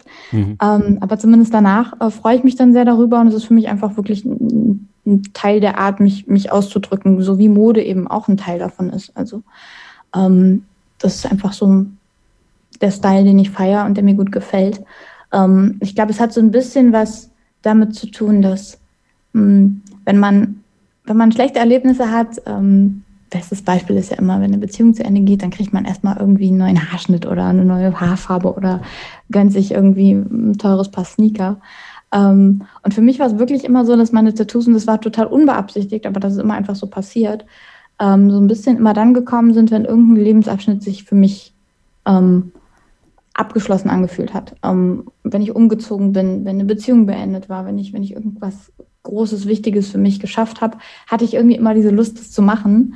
Und so haben die Tattoos vielleicht teilweise keine eigene Bedeutung in ihrem Design, aber sie erzählen trotzdem so ein bisschen meine Lebensgeschichte für mich. Also ich kann dir wirklich so ein bisschen sagen, ja, dieses Tattoo habe ich gemacht, als das und das passiert ist und das dann und dann. Und das finde ich ganz schön. Also das ist einfach so ein bisschen eine Storyline auf meinem Körper. Darum geht es ja auch. Ne? Da geht es ja eigentlich weniger darum, was andere dazu sagen, sondern dass man selber was mit denen verbinden kann. Genau. Auf welche Weise auch immer. Deine Haare ne, sind ja auch ein, ein ein Markenzeichen ja. von dir. Also ist ganz interessant, ne? Also du erzählst davon, dass du, dass du gemobbt worden bist in der, in der Jugend, ja. in der Schulzeit. Und jetzt gehst du, gehst du diesen Weg, du sagst, du bist eher introvertiert und nach außen, mhm. es wird ja keiner, wird ja keiner jetzt denken. Ne? Nee, also das ist, das ist ja auch wieder dieses Bild, was man in der Öffentlichkeit gibt, gegenüber dem, was man in Anführungsstrichen eigentlich wirklich ist. Ähm, bringt mich zu einem Thema, was ich, was ich sehr, sehr spannend finde bei dir und wofür ich dich sehr feiere, muss ich sagen. Es ist nämlich deine Wir müssen reden, ähm, deine Wir müssen reden Serie auf deinem YouTube-Kanal. Mhm. Ähm, was ich sehr bewundernswert finde, ist, dass du da sehr persönlich wirst. Ähm, was, glaube ich, nicht viele so in der Art und Weise machen. Ähm, ich glaube, einige machen das, mhm. sind aber nicht authentisch dabei. Und äh, das würde ich jetzt bei dir, ohne dich persönlich zu kennen, nicht sagen. Ähm, wann kam dir, oder anders gefragt, wie schwierig ist Social Media vor allem für junge Frauen? Also ja, ähm, ich habe das letztens in einem Video sogar äh, ziemlich genau so angesprochen. Ich bin echt froh, dass ich groß geworden bin, bevor es Instagram gab, weil das ich glaube, das hätte mir mit meinem als Kind extrem schlechten Selbstbewusstsein echt den Rest gegeben. Ähm, das ist auch ein bisschen der Grund dafür, warum ich diese Art Videos ab und an mache. Ähm, es lebt genauso wie diese Vlogs, von denen ich vorhin gesprochen habe, es lebt eine Realität vor, die es nicht gibt. Ähm, also selbst die, selbst die Frauen auf Instagram, die wirklich wunderschön, von Natur aus wunderschön sind oder auch meinetwegen mit der ein oder anderen OP heute wunderschön sind, selbst die, von denen wirst du keine Fotos auf ihren Instagram-Accounts finden, die nicht nochmal bearbeitet sind, bevor sie online gehen. Das wirst du nicht finden. Ähm, und das sorgt natürlich für ein, ein, ein so, also selbst ich, ich, ich weiß das, ich weiß, dass es so ist. Ich weiß, dass es alles nochmal gefacetuned ist, bevor das da hochgeht und das Bein nochmal ein bisschen schmäler gemacht wurde und die Haut nochmal geairbrushed wurde. Und selbst für mich ist es so, dass ich das sehe und immer wieder denke, oh, fuck, so sehe ich nicht aus und irgendwie, irgendwie ärgert es mich, obwohl ich mich heute sehr, sehr wohl fühle, so wie ich bin und sehr, sehr glücklich mit mir bin, ähm, ist es immer wieder so ein kleiner Stich, den es einem versetzt, dass man diese Menschen sieht, die so unerreichbar schön sind. Aber die Realität ist, es ist halt wirklich unerreichbar und zwar selbst für diese Menschen. Ähm, und ähm, das ist, das ist super scary, weil es, also auch für, für, für, für diese Leute selbst, also ich, ich, ich sehe es ja bei mir selbst, ich benutze manchmal auch Facetune, wenn ich, wenn ich Fotos hochlade. Und ich habe das auch in einem Video mal ganz ehrlich gesagt. Ähm, weil dann sehe ich irgendwie so diese eine Sache, die mich stört. Und, und ich kann dann nicht damit leben, dass das so online geht, also verändere ich das noch. Aber wenn man dann manchmal so ein bisschen in sich geht und darüber nachdenkt, dass man das gerade gemacht hat und dass man, dass man Komplimente bekommt für Fotos, die einen gar nicht 100% echt widerspiegeln, dann ist das eigentlich schon ziemlich sad. Und, und das ist eben auch der Grund dafür, dass ich diese Wir müssen reden Sachen ähm, immer wieder mal machen will, weil ich irgendwie versuchen möchte, den Leuten ein bisschen was Echtes mitzugeben und darüber zu reden, dass, ey, yo, ich, ich fühle mich auch manchmal ugly und schlecht und ähm, mein, mein privates Leben ist auch nicht immer so shiny und, und schön, wie ich es wie aussehen lasse. Ich, ich bin selbst Teil des Problems, ich weiß es, ich muss es auch irgendwie sein, weil so funktioniert das Business. Ich versuche das aber so ein bisschen zu countern, damit eben irgendwo auch ein bisschen real zu sein und den Leuten das Gefühl zu geben, dass das, was sie empfinden, etwas ist, was, was jeder empfindet jeder einzelne, auch eine Kylie Jenner empfindet das und hat das Gefühl, sie kann ihre Fotos nicht so hochladen, wie sie wirklich sind, weil es nicht gut genug ist. Ähm, wir hatten vor einer Weile einen Dreh mit einem Schönheitschirurgen für, ähm, für ein Format, das äh, Felix macht. Und der hat, äh, hat mir eine Anekdote so nebenbei erzählt, dass er mittlerweile wirklich viele Kundinnen, insbesondere Kundinnen hat, die zu ihm kommen, literally mit einem Facebook-Profil von jemandem und sagen, so hätte ich es gerne. Mhm. Und dann muss er denen sagen, das geht nicht. Selbst wenn ich alles an diesem modelliere, wirst du nicht so aussehen, weil das immer noch nachträglich bearbeitet ist und das gar nicht möglich ist, das so zu machen, wie das ist. Um, ähm, und das fand ich schon echt schockierend. Also, dass, dass wir irgendwie so weit damit gekommen sind, dass diese Reality so warped ist, dass, dass, dass nichts mehr echt ist irgendwie. Um, ähm, und ich glaube, dass das sehr belastend ist für, für gerade für junge Menschen, die, ähm, die erstmal überhaupt damit kämpfen müssen, wie sie aussehen, wie sie sich selbst mit sich fühlen und sich akzeptieren. Ähm, dass es eben nur noch diese absolute Unerreichbarkeit gibt, die da überall dargestellt wird. Das ist auf jeden Fall ein Problem. Aber ich habe auch keine Lösung dafür. Ähm, weil das Problem ist eben, e, egal was du tust, du, du kommst da halt nicht hin und, und die, die, die Latte wird ja immer höher gelegt quasi. Ne? Hm. Ähm, ich habe ich hab vor vor einem guten halben Jahr habe ich angefangen, endlich mal Sport zu machen. Ich habe in meinem Leben noch keinen Sport gemacht ähm, und war sehr, sehr stolz auf meinen Fortschritt. So. Ähm, und dachte mir dann aber irgendwann immer mal wieder so zwischendurch, es ist eigentlich egal, wie, wie viel Sport ich mache und wie, wie toll und definiert mein Körper an irgendeinem Punkt aussieht, weil ich niemals das erreichen kann, was da online dargestellt wird, weil da eben immer noch ganz, ganz viel Bearbeitung drauf liegt. Also mein echter Body, egal wie gut ich den hinkriege, wird niemals diese Ideale erreichen können, weil die gar nicht echt sind. Und das ist halt schon ein ziemlich trauriges Bild irgendwie. Was machst du für Sport? Äh, ich mache, ich, ich gehe joggen zwei, dreimal die Woche und mache dann eben noch wirklich so ganz gemütliche Homeworkouts. Ich habe da vor Corona so ein bisschen angefangen und dann während Corona habe ich mir gedacht, okay, entweder werde ich jetzt richtig fest oder ich schaffe es irgendwie jetzt weiterzumachen und habe es dann halt wirklich durchgezogen und mache eben meine, meine, ja, meine Workouts zu Hause. Also nichts Verrücktes, ähm, aber es hat trotzdem schon echt viel Wirkung gezeigt. Also ich bin sehr happy damit, dass ich da endlich mal dran geblieben bin. Das ist gut, weil wichtig ist, dass man sich selber gut fühlt, glaube ich. Und, ähm Auf jeden Fall, das macht auch einen riesen Unterschied. Also es macht, ich will damit nicht sagen, dass es, dass es sich nicht lohnt, Sport zu machen, weil man irgendwie niemals aussehen kann wie irgendein Instagram-Model. Ähm, weil für mich hat das unglaublich viel mit meinem Selbstbewusstsein gemacht. Ich habe ungelogen mein gesamtes Erwachsenenleben lang niemals, ever Hotpants getragen. Es konnten 35 Grad sein, ich habe es nicht gemacht, weil ich mich so unwohl damit gefühlt habe. Ich fand es immer so traurig. Aber die Realität ist halt, du kannst, ich, ich wusste immer, ich kann das ja einfach ändern. Ich könnte ja endlich einfach mal anfangen, ein bisschen was für mich zu tun und dann wäre das Problem ja aus der Welt. Und ich habe so viele Jahre gebraucht, diesen Schritt endlich mal zu machen. Und das war jetzt der erste Sommer, in dem ich quasi konstant in Hotpants rumgelaufen bin, weil ich mich einfach endlich wohl mit mir gefühlt habe. Ähm, und ähm, und das unabhängig davon, ähm, was auf Instagram stattfindet, fand ich, habe ich mich einfach endlich wohl mit mir selbst gefühlt und zu merken, dass du sehr, sehr viel her über deine eigene Situation und über deinen, deinen Körper und auch damit über deine Psyche und wie du dich fühlst bist, ist sehr empowering. Das ist ein gutes Gefühl. Ja, absolut. Ähm, und das bringst du ja auch in deinen Wir müssen reden Videos rüber. Und deswegen erreichen sie, glaube ich, auch so viel und berühren so viele. Ähm, also ich glaube, der, der mich am meisten mitgenommen hat, also war definitiv der über Sexismus. Mhm weil er einfach in seiner, in seiner Dimension, in seinen Ausmaßen so extrem war. Äh, Nachrichten, die du vorgelesen hast, die du bekommst, mhm. äh, Sachen, die dir geschrieben werden, Fotos, die dir ungefragt geschickt werden. Ähm, jetzt kann man natürlich andererseits sagen, es ist die Schattenseite von Social Media. Ähm, mhm. Auf jeden Fall trotzdem ist es, glaube ich, gut gewesen, dass das gerade auch in der Zeit, das war ja auch da mit Joko und Klaas, äh, genau. die Geschichte, äh, Männerwelten, ähm, dass man, dass man das öffentlich macht, dass man darüber redet, dass man ein Gefühl dafür entwickelt und dass man aber gleichzeitig auch sagt, das muss nicht, das, das muss nicht der Standard sein, aber das gibt es trotzdem. Also, wie hart ist das für dich, wenn du wenn du dein, dein, dein, dein Insta aufmachst und guckst in die Nachrichten, was man aber auch vermeidet irgendwie, Mhm. Äh, und dann, dann siehst du das und du liest es vor und du hast es so vorgelesen, so.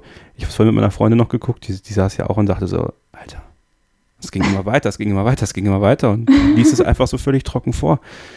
Ähm, ja, wie schwierig ist das dann da, nicht die Lust daran zu verlieren, das weiterzumachen und, mhm. und weiter eine positive Message auch nach draußen zu tragen? Ja, es ist, es ist schon ein bisschen enttäuschend irgendwie. Ähm, aber ich, für mich, also mich persönlich betrifft es tatsächlich nicht so sehr. Das habe ich auch in dem Video gesagt. So ich persönlich fühle mich davon jetzt nicht wahnsinnig angegriffen. Ähm, ich mache mir sehr viel mehr Gedanken um die Tatsache, dass solche Nachrichten auch an minderjährige Mädchen gehen. Oder, oder stell dir vor, jemand, der in irgendeiner Form sexuellen Missbrauch in seinem Leben erlebt hat und sowas lesen muss. Ähm, das, das macht mir sehr viel Sorge. Ähm, ich persönlich kann da relativ, also mittlerweile bin ich so gut darin, ich sehe an den ersten zwei Worten in so, in, so einer Message, man sieht ja so eine leichte Vorschau, erahne ich meistens schon, ob es was Gutes ist oder nicht. Und wenn ich erahne, dass es nichts Gutes ist, dann lese ich es einfach gar nicht mehr. Ähm, ich mache mittlerweile auch keine Bilder mehr auf. Man bekommt ja von Instagram immer so eine blurry äh, Voransicht. Ähm, ich öffne es einfach nicht mehr, weil ich möchte es einfach nicht mehr sehen. Ich habe ich hab gerade vorgestern wieder solche Nachrichten gekriegt. Ah, okay. ähm, mehrere. Äh, ich mache es einfach nicht mehr auf. Ich, ich versuche es einfach auszublenden. Ähm, aber es ist natürlich nervig ähm, und es, es, es ist halt nicht, warum ich das mache. Ich möchte sowas nicht ähm, bekommen. Das ist nicht die Art von Response, die ich mir wünsche. Ähm, und ich muss auch leider traurigerweise sagen, dass das Video nicht dazu geführt hat, dass es weniger geworden ist. Ähm, ich wünschte, ich könnte sagen, ja, es war voll die Erfolgsstory und danach hat das krass abgenommen, aber ich würde sagen, es ist ziemlich gleich, weil ich glaube, das Problem ist, mit so einem Video sprichst du die Leute an, die es sowieso doof finden. Die sind dann schockiert und überrascht und es ist trotzdem wichtig, das Video gemacht zu haben, um die Awareness darüber zu schaffen. Also ich habe auch viele männliche Freunde, insbesondere in meinem Freundeskreis, die das gesehen haben, die danach gesagt haben, Alter, ich hätte niemals gedacht, dass das so krass ist, holy shit. Mhm. Aber diese Leute sind nicht die, die das machen. Ähm, und ich glaube, die Leute, die das machen, ähm, wirst du damit nicht unbedingt erreichen. Ich würde sogar so krass weit gehen zu sagen, dass es für den einen oder anderen ein zusätzlicher Trigger ist, es zu machen, weil es da oft auch um so Themen wie Dominanz geht und, und das Gefühl zu haben, jemand kann da mit, mit, solchen Sachen in mein Privatestes eindringen. Ähm, und wenn der dann weiß, das stört mich, dann fühlt er sich wahrscheinlich sogar noch ein bisschen bestätigt darin, das zu tun, ähm, traurigerweise. Ähm, aber ich bin trotzdem froh, es gemacht zu haben, eben einfach um die Awareness geschaffen zu haben. Und, und ich habe definitiv äh, sehr viel positives Feedback auch eben aus, aus meinem direkten Freundeskreis gekriegt dazu. Ähm, und vielleicht gibt es den einen oder anderen, der einen Kumpel hat, der sowas vielleicht macht, weil er das witzig findet, der vielleicht mal in der Lage ist, jemandem ein bisschen ins Gewissen zu reden. Aber im Großen und Ganzen fürchte ich, habe ich damit halt im Endeffekt nur die Leute angesprochen, die sowas sowieso schon nicht gut finden. Ähm, aber ja, es ist, es ist eben einfach Teil von Social Media leider, dass es eben auch unangenehme Menschen gibt, die das Gefühl haben, sie müssen, sie müssen sich da unbedingt so mitteilen. Wie viel Privatleben erlaubt Social Media oder wie viel Privatleben ist gut zu teilen? Ich meine, du, du machst zum Beispiel, du hast eine Roomtour von deiner neuen Wohnung in mhm. Berlin äh, gemacht, wo mir ja direkt aufgefallen ist, dass du deine Parfums falsch lagerst, ne? Sehr ja. Klar. Äh, nee, aber Spaß beiseite. Also ich will nochmal darüber nachdenken. Äh, bitte mach das. Es lohnt sich. Ähm, Gerade bei deiner Auswahl. Ähm, jedenfalls, du nimmst die Leute ja mit zu dir nach Hause. Also es ist ja wirklich der sehr private Raum. Ne? Ähm, fällt dir sowas leicht? Denk, muss sowas sein, deiner Meinung nach? Oder ist das dann so, wo du sagst, okay, Leute, bis hierhin nehme ich euch jetzt mal mit? Da habt ihr es mal gesehen. Ja? Mhm. Aber mehr gibt es dann auch nicht. Ich habe ähm, eine Weile eine Wohnung gehabt, in der ich gar nichts gezeigt habe. Also die Wohnung hat niemand jemals gesehen, ähm, weil ich eben genau diesen Gedanken hatte von, ich will diesen Raum haben, wo, wo es wirklich nur mich gibt und wo, wo niemand weiß, wie es da aussieht und ich, ich brauche das irgendwie so als meinen Rückzug. Habe aber irgendwann auch das Gefühl gehabt, dass ich mich damit einschränke, weil manchmal hat man vielleicht Bock, einfach mal irgendeine olle Story von seinem Sofa auszumachen und dann, dann ist es eben eh da. Ähm, ich glaube nicht, dass es zwingend notwendig ist, aber es ist natürlich so, dass deine Community, je mehr sie von dir weiß und je mehr sie das Gefühl hat, und es klingt jetzt sehr manipulativ und ein Stück weit ist das Manipulation, ähm, je mehr diese Leute das Gefühl haben, sie sind Teil deines Lebens, sie sind deine Freunde, umso mehr sind sie natürlich auch an dir dran und, und mögen dich und schätzen dich und machen alles mit dir mit. Ähm, und das ist im Endeffekt eben so ein bisschen der Zauber von Social Media. Das ist eben, früher war man Fan von irgendeiner Boyband oder irgendeinem Schauspieler oder irgendeinem Artist und du hast nur das gekriegt, was, was die Medien dir irgendwie gefüttert haben. Dann gab es irgendwie Interviews und ein Poster und so und das war alles, was du hattest. Und heute kannst du zugucken, wie ähm, Justin Bieber mit seiner Freundin Cornflakes frühstückt und du bist einfach direkt da. Um, ähm, und das ist irgendwie cool, weil das, weil es gibt einem ein ganz anderes Verhältnis zu diesen Leuten. Und ich finde, es ist trotz all dem, was ich eben Negatives angesprochen habe, hab, macht es die Leute ein bisschen menschlicher so. Gerade während dieser ganzen Corona-Phase fand ich das, ähm, oder wir sind ja eigentlich immer noch mittendrin, fand ich das irgendwie sehr endearing zu sehen, wie, wie so irgendwelche ähm, Wiz Khalifa hat jeden Tag auf Instagram live gestreamt, wie er zu Hause in seiner Wohnung saß und eine Tüte geraucht hat. So, das war auf einmal sein Ding. Und irgendwie finde ich das sehr schön und sehr, sehr menschlich machend. Ähm, aber natürlich muss man sich immer noch vor Augen halten, dass ich entscheide, was ich da veröffentliche. Das ist immer noch nur ein ganz, ganz kleiner Teil aus meinem Alltag. Wenn du fünf Stories von mir am Tag siehst, dann sind das nur äh, irgendwie anderthalb Minuten aus meinem Leben von dem Tag. Da passieren auch ganz viele Sachen, die nicht schön sind ähm, oder ganz viele Sachen, die extrem langweilig sind oder ein Sonntag, an dem ich absolut nichts gemacht habe, außer auf dem Sofa zu liegen. Aber du siehst mich dann nur bei meinem Walk mit meinem Hund. Ähm, aber gerade diese Selbstbestimmung finde ich halt auch schön daran. Also ich kann, ich kann ja jeden Tag selbst entscheiden, wie weit ich dich in mein Leben reinlasse. Ähm, wenn ich Bock habe, dann zeige ich dir, wie ich mit meinen Freunden essen gehe und wenn nicht, dann nicht. Ähm, es ist Gott sei Dank so, dass ich nicht einen, einen Famous Status habe, der dazu führt, dass Leute vor meiner Haustür warten oder mir in Cafés oder so auflauern, ähm, dann würde ich das wahrscheinlich ehrlich gesagt auch nochmal anders sehen. Ähm, weil dann wird es halt wirklich unangenehm, dann ist es halt nicht mehr freiwillig eine Entscheidung, was ich zeige, sondern dann werde ich quasi, ähm, ja, dann, dann, dann sind die Leute einfach da und drängen sich mir auf. Ähm, aber solange das so ist, wie es jetzt ist, genieße ich das ehrlich gesagt. Und es macht mir Spaß und es ist, ich mache es genauso mit genau den Limits, die ich für mich persönlich habe, wie ich, wie ich das möchte. Wie geht's Alfie? Dem geht's sehr gut, hoffe ich. Sehr schön. Ähm, der hat mich hier eben kurz besucht, aber chillt jetzt, glaube ich, auf dem Sofa im Moment. Grüße bitte. Ja. Richtig aus. Sehr gut. Äh, 127.000 bei YouTube, 309.000 mhm. bei Instagram, 80.000 knapp bei Twitter, 20.000 knapp bei Twitch. Was bedeuten mhm. dir diese Zahlen?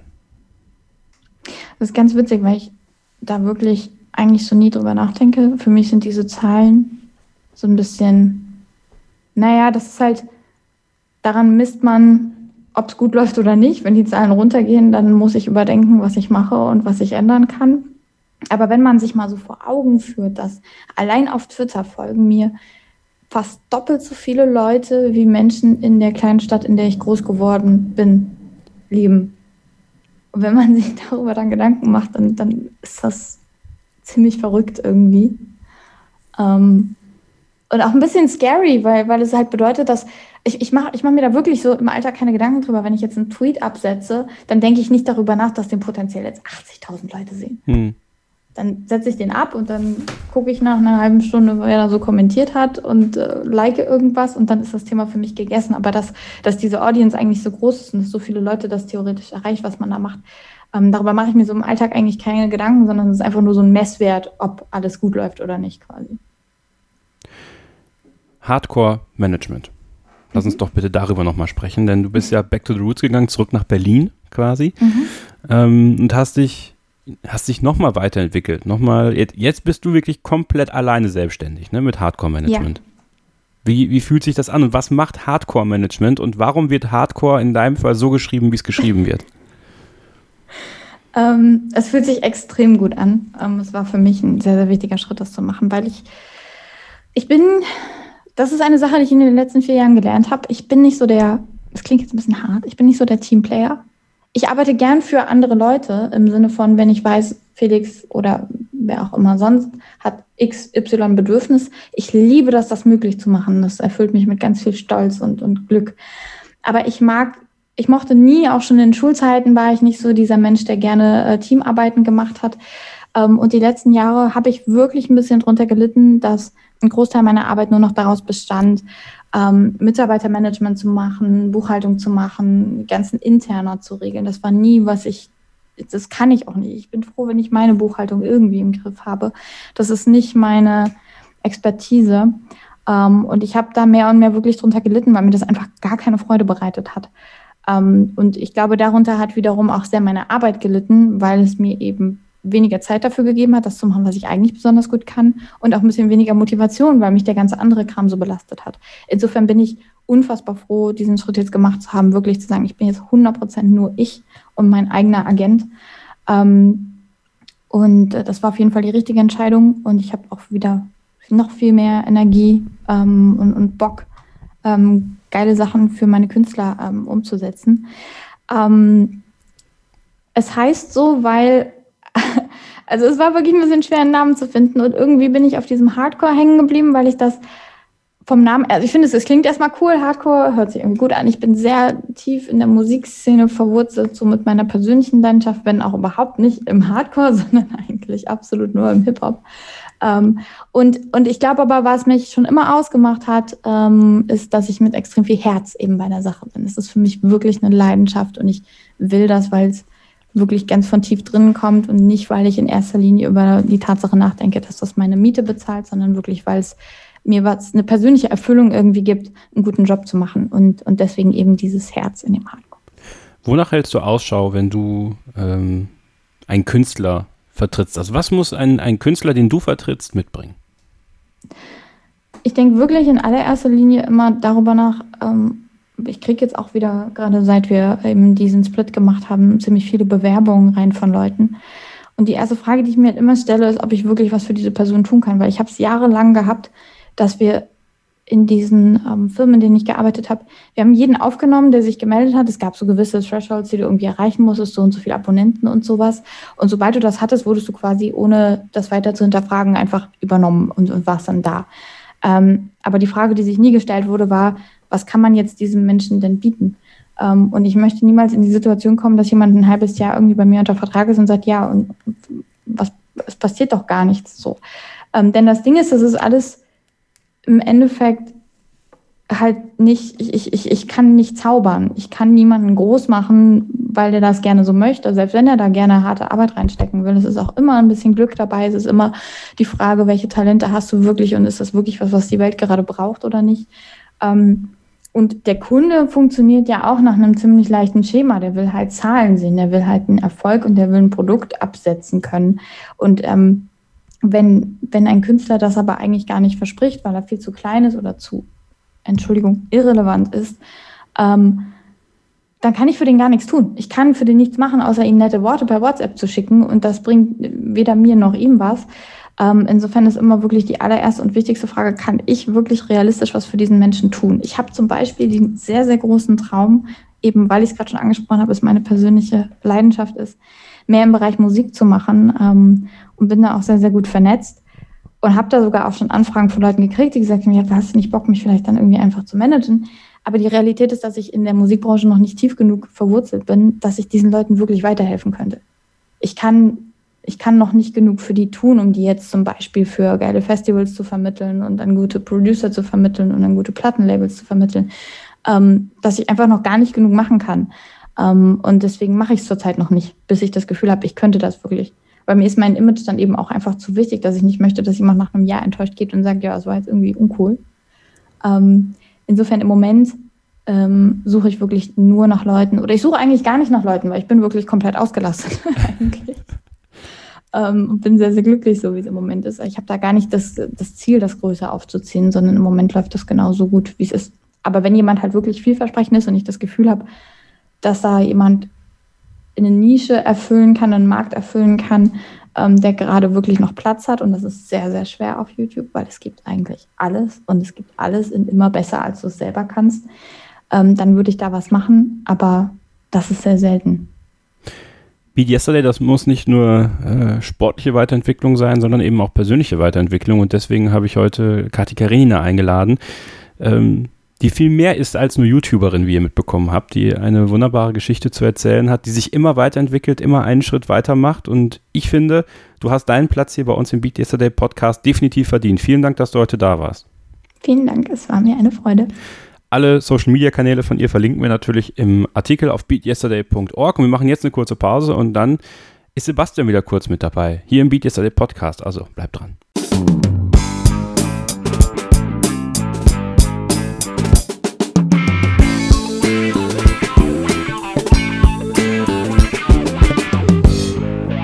Das war Kati Karenina mit Kevin Scheuren. Ich habe es zum zweiten Mal gehört und Kompliment an dich, Kevin. Das war ein sehr ehrliches Interview, fast schon ein intimes Interview. Also man hatte das Gefühl, man äh, hängt da irgendwie am äh, Fenster und äh, schielt ein bisschen rein und hört genau zu und äh, ihr unterhaltet euch da in einem sehr guten Setting. Ähm, hat mir gefallen, hat mir gefallen.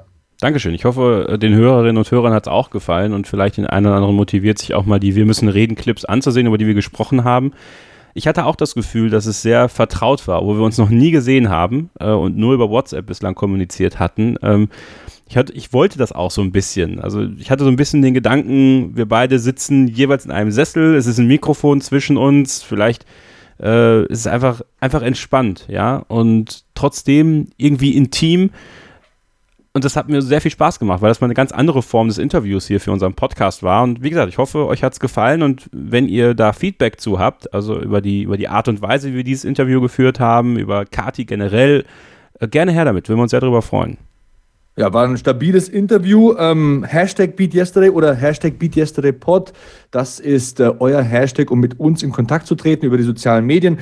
Kevin ist at Kevin äh, unterstrich Scheuren bei Twitter und ich bin at Sebastian Hackel bei Twitter und Instagram. Also her mit dem Feedback.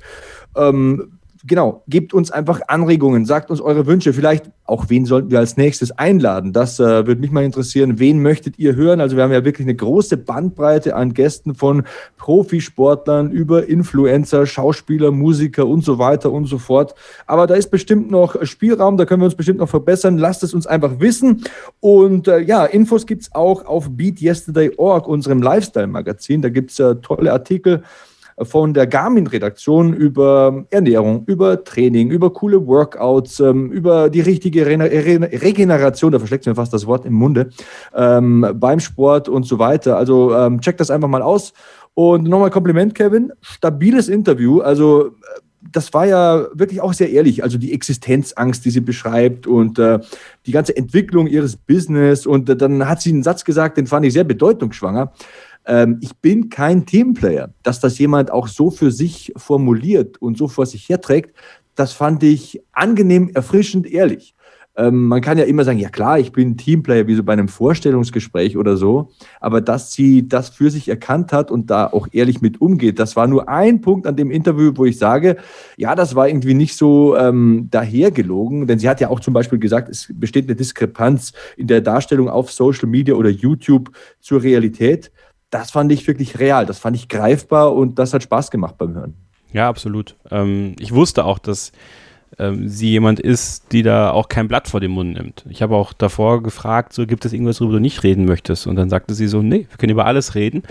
Und ich finde das gut. Ich finde es gut, wenn Leute ehrlich zu sich selber sind. Und denn das ist nämlich das Wichtigste erstmal. Wenn wir ehrlich zu uns selber sind, können wir auch ehrlich zu anderen sein. Das ist wie mit dem, was wir letzte Woche oder letzte Woche, letzten Monat hatten. Wenn ich gut drauf bin, wenn ich mit mir im Reinen bin, kann ich erst anderen helfen. Also ich muss erstmal Hilfe für mich selbst annehmen, um dann anderen helfen zu können, wenn es denn so ist. Und dann auch mal zu sagen, so, ich arbeite besser alleine, weil dann bin ich mein eigener Chef, ich, ich kann mir alles selber einteilen, ich muss mich nicht fügen, in Anführungsstrichen, gar nicht mal, weil ich mich nicht fügen kann, sondern weil ich einfach dann freier bin, kreativer bin. Und das fand ich, fand ich super, ist ein anderer Ansatz, weil alle immer sagen, ja, wir müssen alle im Team arbeiten und sowas, aber hey, das ist, das ist das, was Kati ausmacht. Und deswegen war sie für mich auch ein Gast, der äh, das Beat Yesterday Motto absolut verkörpert und war froh, dass sie da war. Ja, allein schon mal von ihren Reisen zu hören, der Tagesablauf, wie läuft so ja. ein YouTube-Dreh? Ich wusste das ja auch nicht. Und dann bis hin zu ganz banalen Themas, wie, äh, Themen wie, wie Tattoos zum Beispiel. Ähm, da hat ja auch jeder seine Beweggründe. Sie hat ihr, das, ihr erstes, glaube ich, mit 16 bekommen, wenn ich es richtig in Erinnerung ja, habe. Genau. Also duftes Mädel. Ich werde auch nochmal äh, Kontakt äh, aufnehmen mit ihr, mich per E-Mail bedanken und mir vielleicht für meine Social-Kanäle ein paar Tipps holen. Man lernt ja schließlich nie aus. Und einer, der immer lernt, der auch nicht auslernen will, ist ja unser nächster Gast, Kevin. Das ist der Besserwisser, Sebastian Klussmann, bekannt aus der ARD-Quizshow Gefragt, gejagt, der jetzt ein Buch veröffentlicht hat und der mit uns darüber reden wird, hier bei uns im Beat Yesterday Podcast, aber nicht nur darüber, nein, er ist auch bald im Fernsehen zu sehen. Jetzt sagt ihr, ja, er ist fast jeden Abend im Fernsehen zu sehen bei Gefragt, gejagt. Nein, nein, nicht nur da. Wenn ihr wissen wollt, wo er auftritt, was ihn zu seinem Buch bewegt hat, und wie das war, ein Buch zu schreiben und wie sich das anfühlt, das jetzt in den Regalen zu sehen, das erfahrt ihr, wenn ihr dranbleibt. Sebastian Klussmann im Beat Yesterday Podcast.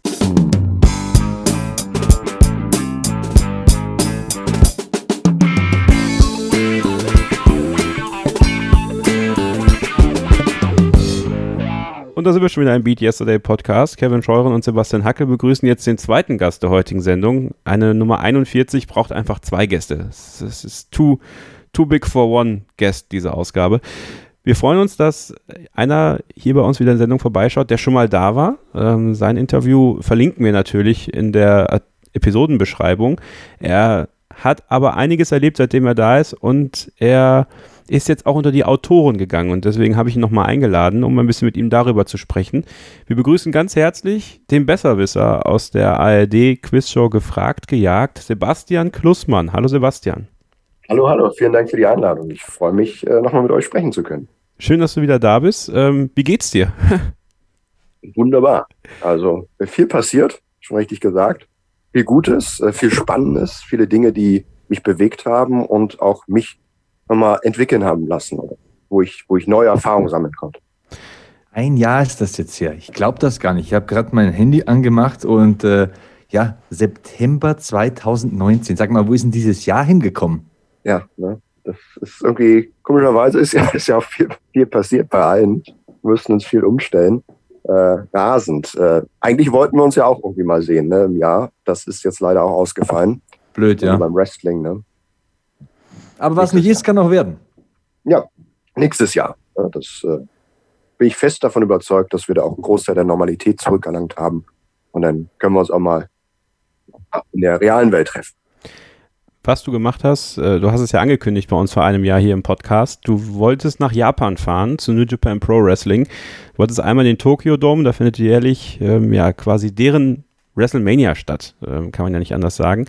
Ähm, wie war das? Du warst da. Erzähl mal ein bisschen. Ja, das ist Wahnsinn. Also ich habe das, glaube ich, äh, zeitlich ganz gut abgepasst. Also ich bin zunächst erstmal nach, nach China geflogen, war in Shanghai und Beijing zehn Tage, dann rüber nach Japan und habe mit meinem äh, mit einem meiner besten Kumpels Takifumi äh, mit dem auch eine kleine Tour gemacht und äh, äh, mehr oder weniger Abschluss der Tour waren zwei Abende oder Nachmittage im Tokyo Dome, legendären Tokyo Dome und äh, es war ein unbeschreibliches Gefühl. Ne? Also hunderte Mal eben im, im Fernsehen gesehen, die ganzen alten Shows ähm, äh, auch aus der Geschichte mir angeguckt und auf einmal steht man da. Ist ein Riesenstadion und äh, auch eine ganz, ganz lange Show, weil es natürlich, ach, es geht los mit, äh, mit, mit Kämpfen, da ist das Stadion noch nicht äh, halb voll. Ja, und äh, äh, war eine sehr emotionale Erfahrung. Ähm, mir flossen auch kleine Freudentränen. Und äh, also es, es war unglaublich, einerseits eben eine, eine ganz andere Atmosphäre mit japanischen Fans, weil es war ja hauptsächlich Japaner dort. Ähm, und äh, großartiges Wrestling. Ja, also einige der, äh, ja, wie viele Sterne man auch immer vergeben möchte, auf jeden Fall war es großartig, unterhaltsam. Und also der erste Tag war wesentlich, fand ich wesentlich besser. War der Main Event, Kader, Nobuchi, äh, aber auch Osprey Match. Also hat mich richtig mitgenommen. Ich hatte ganz gute Tickets so in der 17. Reihe, 15. Reihe. Und äh, ja, und natürlich auch das Abschiedsmatch von Liger.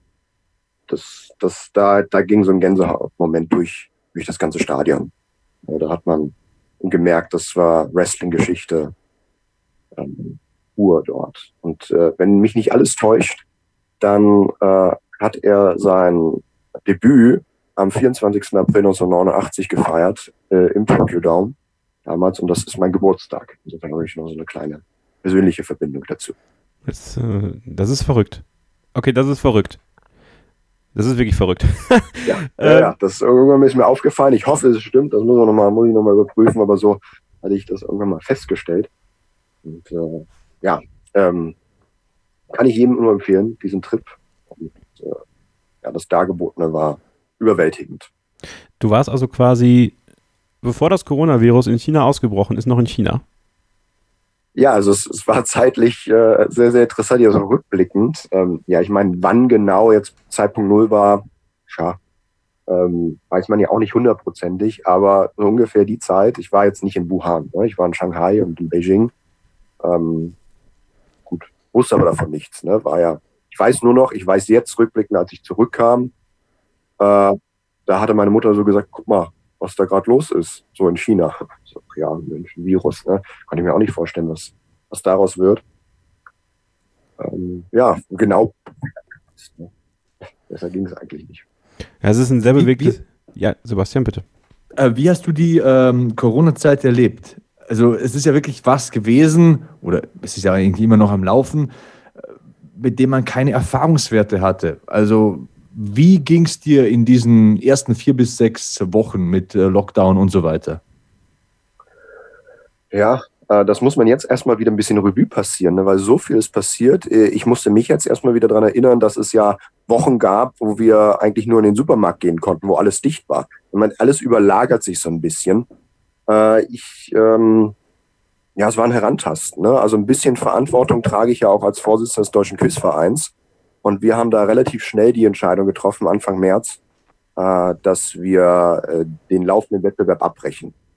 Weil damals waren es dann, glaube ich, dann am Tag 500, 600 nachgewiesene Infektionen. Es ging so rasant hoch, dass wir da keine andere Wahl sahen, als das zu machen. Und Folge, also rückblickend betrachtet war es folgerichtig.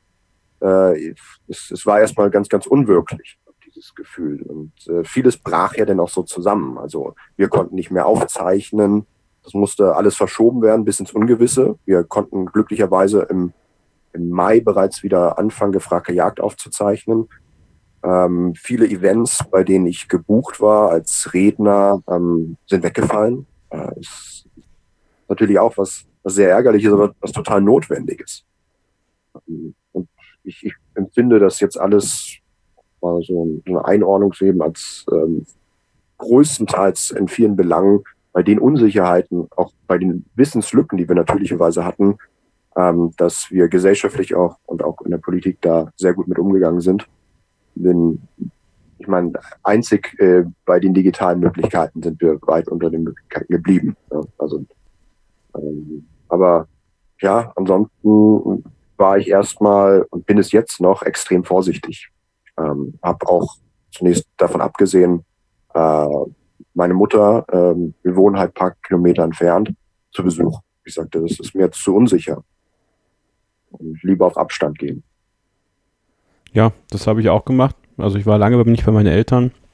Das merkt man, da merken die dann natürlich ganz besonders, wenn sie, also meine Eltern leben getrennt, ja. Also ist dann nochmal ähm, schwieriger für die, dass, dass man dann sagen muss, nee, man kommt nicht. Dann sagen die, aber komm noch mit Maske. Ich so, nee, das ist mir alles trotzdem. Also in der Hochzeit war mir das zu gefährlich. Ähm, wie machst du es jetzt mittlerweile? Also, also triffst du dich jetzt mittlerweile mit deiner Mutter? Äh, ja, ja klar. Äh, das mache ich schon. Allerdings äh, achte ich darauf, wie viel Kontakt ich vorher hatte. Also wenn ich jetzt beispielsweise äh, eine Woche Aufzeichnung hatte und bei uns wird auch getestet, also nee, getestet wird nicht, aber wir, doch Fieber wird getestet und wir haben ganz starkes Corona-Regime, so dass wir auch mit Maske durchs Studio gehen. Ne? Darauf wird schon geachtet. Ähm, dennoch habe ich natürlich mehr oder weniger mit vielen Leuten da zu tun. Und dann, wenn ich zurückkomme, lasse ich mir erstmal ein paar Tage Zeit und schaue, dass ich keine Symptome habe. Ne? Ähm, und wenn ich dann diese Grenzzeit habe, dann gehe ich wieder und treffe auch meine Mutter. Ansonsten bin ich sehr, sehr vorsichtig. Ich habe auch den Kontakt mit Freunden sehr eingeschränkt. Äh, also jedenfalls den Kontakt des realen Treffens und achte jetzt auch noch, solange es auch geht, äh, draußen zu sitzen, wenn ich mal essen gehe. Also so wenig wie möglich um geschlossene Räume. Hat es deinen sportlichen Alltag verändert? Ich meine, du bist ja auch jemand, der sich gerne bewegt und ich gehe jetzt mal von mir aus, sehe das aus meiner Warte. Bei mir hat es relativ lange gedauert, bis ich wieder Jiu-Jitsu machen konnte. Mittlerweile trainiere ich zweimal pro Woche, immer Montag und Freitag mit einer Kleingruppe. Also wir sind so im Schnitt fünf Leute. Aber wie sieht es bei dir aus? Hat sich da was geändert? Hast du was anders gemacht? Ähm, ja, lass mal wissen. Absolut. Also ich war seitdem nicht mehr im Fitnessstudio. Ich finde es ja bemerkenswert, dass man davon überhaupt nichts hört, dass sich jemand dort ähm, infiziert hat. Ähm, ich weiß jetzt nicht, ob das jetzt an Unwissenheit oder dass wir es nicht rausbekommen haben oder dass es wirklich sicher ist. Ähm, und das fehlt mir. Das fehlt mir total. Ich habe zwar Handeln hier, aber eben nicht dieses äh, schöne Homestudio, wie du es hast. Und äh, daher mache ich mal was mit, mit Eigenkörpergewicht oder gehe doch häufiger dann mal laufen. Aber da ist schon einiges, einiges äh, weggefallen, leider. Und, äh, da mache ich mir jetzt auch Gedanken, ob ich jetzt auch wieder zurück ins Fitnessstudio gehe, weil, wie gesagt, es wirkt alles relativ sicher. Äh, aber ich habe versucht, zu Hause einiges zu machen, habe eben glücklicherweise ein paar Handeln hier, aber eingeschränkt eben. Es ist ja generell ein bewegtes Jahr äh, für uns alle und für dich äh, ganz persönlich. Was, was noch anstehen wird, ist ein Auftritt und zwar in einer Fernsehshow. Du bist ja Fernseherfahren mittlerweile, das kann man ja nicht anders sagen, durch deine Tätigkeit bei Gefragt gejagt, ja jetzt auch schon einige Jahre da als Jäger, Jäger aktiv. Hm. Und jetzt bist du unter die Telenovela-Schauspieler gegangen, lieber Sebastian Klussmann. Wie ist es denn ja. dazu gekommen? Erzähl doch mal. Ja, äh, ich habe das durchaus immer mal anklingen lassen, dass ich, es geht um Sturm der Liebe, ja, äh, der Quotenhit der ARD 15.10 Uhr läuft seit 15 Jahren, dass ich die Sendung äh, früher mit meiner Oma intensiv geguckt habe. Also ich bin aus der Schule gekommen und äh, wieder von der Uni und sie hat Essen gemacht und wir haben zusammen geguckt. Und deswegen empfinde ich auch so eine emotionale Nähe ähm, zu einem Teil des Casts, den, der, der jetzt auch noch da ist und habe das auch mal anklingen lassen, mal gefragt, gejagt. Die Chefautorin hat die Sendung gesehen, mag gefragt, gejagt sehr und dachte, naja, klar. Denn frage ich doch mal an, ob er nicht doch Lust hätte, bei uns mal vorbeizuschauen. Und dann habe ich natürlich ja gesagt. Wahnsinn. Ähm, war ein total surreales, surreales Gefühl. Die Nachricht habe ich an meinem Geburtstag bekommen.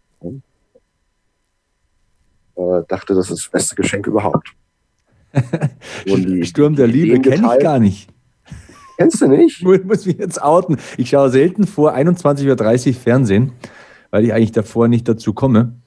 Mediathek. ah ja. Man, man, nein, man sagt doch, man sagt ja auch immer, äh, also Wrestling ist ja mehr oder weniger auch eine Soap Opera für Männer.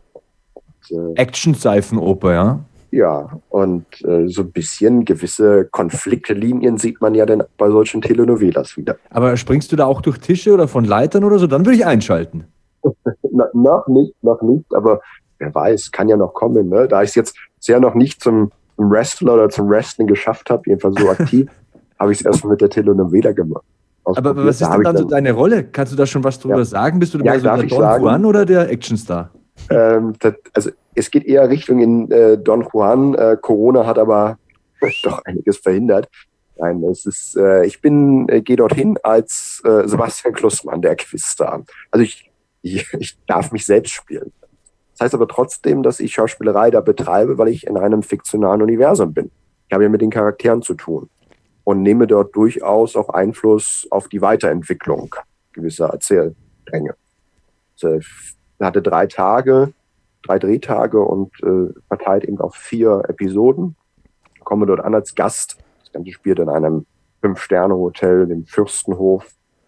Und äh, verguckt mich dort äh, in in eine Person, äh, Rosalie, und es gibt eine andere junge Dame, die sich in mich verguckt. So eine klassische Geschichte. Und es gibt auch ein Quiz. Äh, da muss ich jetzt aufpassen, dass ich nicht zu viel verrate. Aber auch noch ein Quiz, wo ich dran teilnehme gegen einen anderen, gegen den Arzt am Fürstenhof. Und spielen dann gewisse auch Intrigen weiter. Ja, möchte das Ergebnis noch nicht vorwegnehmen, aber das ist doch ganz, ich habe schon mal reinschauen dürfen. Ich muss sagen, ich hatte so die Befürchtung, naja, ich habe noch nie geschauspielert, mir denn die Sendung angeschaut und bin durchaus zufrieden. Und äh, so wurde mir gesagt, auch Produktion, die Autorin, dass ich halt nicht als letztendlich Fremdkörper rüberkam, sondern das ganz natürlich machen konnte. Klar, ich spiele mehr oder weniger mich selbst, aber trotzdem kriegt man ja ein Skript, man kriegt den Text und die Erwartungen, wer man sein soll. Und das überdeckt sich natürlich zum Teil, aber andererseits bin ich auch da eine Projektionsfläche. Würdest du sagen, dass es für dich einfacher war, für den Einstieg dich selbst zu spielen? Hättest du dir mehr Sorgen gemacht, wenn du jetzt eine ganz andere Rolle hättest spielen müssen?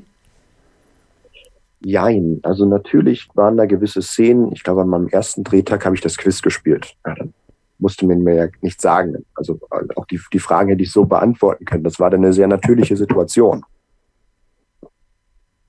Aber manchmal fremdet man dann mit einer Situation, wo man selbst sagt, na ja, aber so dick aufgetragen würde ich niemals flirten. Dann muss man sich auch dazu durchringen. Man muss es etwas überspielen. Und für mich war es ein enormer Lernprozess. Also ich habe richtig gemerkt, am ersten Tag muss man sich an dieses ganze Set erstmal einfinden. Das ist eng getaktet. Man hat pro Szene 25 Minuten Zeit. Ja, davor fünf Minuten Maske, fünf Minuten Umkleide, und dann geht man da in die Kulisse und äh, hat eine Stellprobe und dann muss das gehen. Man hat zwei, drei Versuche. Und da ein bisschen vom perfektionistischen Hang wegkommen. Und das sind ja alles äh, Top-Schauspieler mit Ausbildung, die jahrelang an der Bühne waren, so viel Erfahrung haben, die mir es auch einfach gemacht haben oder die mir auch Tipps gegeben haben. Es war ein schöner Prozess, dieser Prozess zu merken, ha, ich lerne was dazu. Und am dritten Tag habe ich mich schon richtig wohl gefühlt und dann fand ich es dann schade, schon wieder abreisen zu müssen, weil ich da durchaus Bock hatte, noch mehr Text zu kriegen. Und die haben mir schon einiges an Text gegeben, wurde mir gesagt, so für so eine Gastrolle.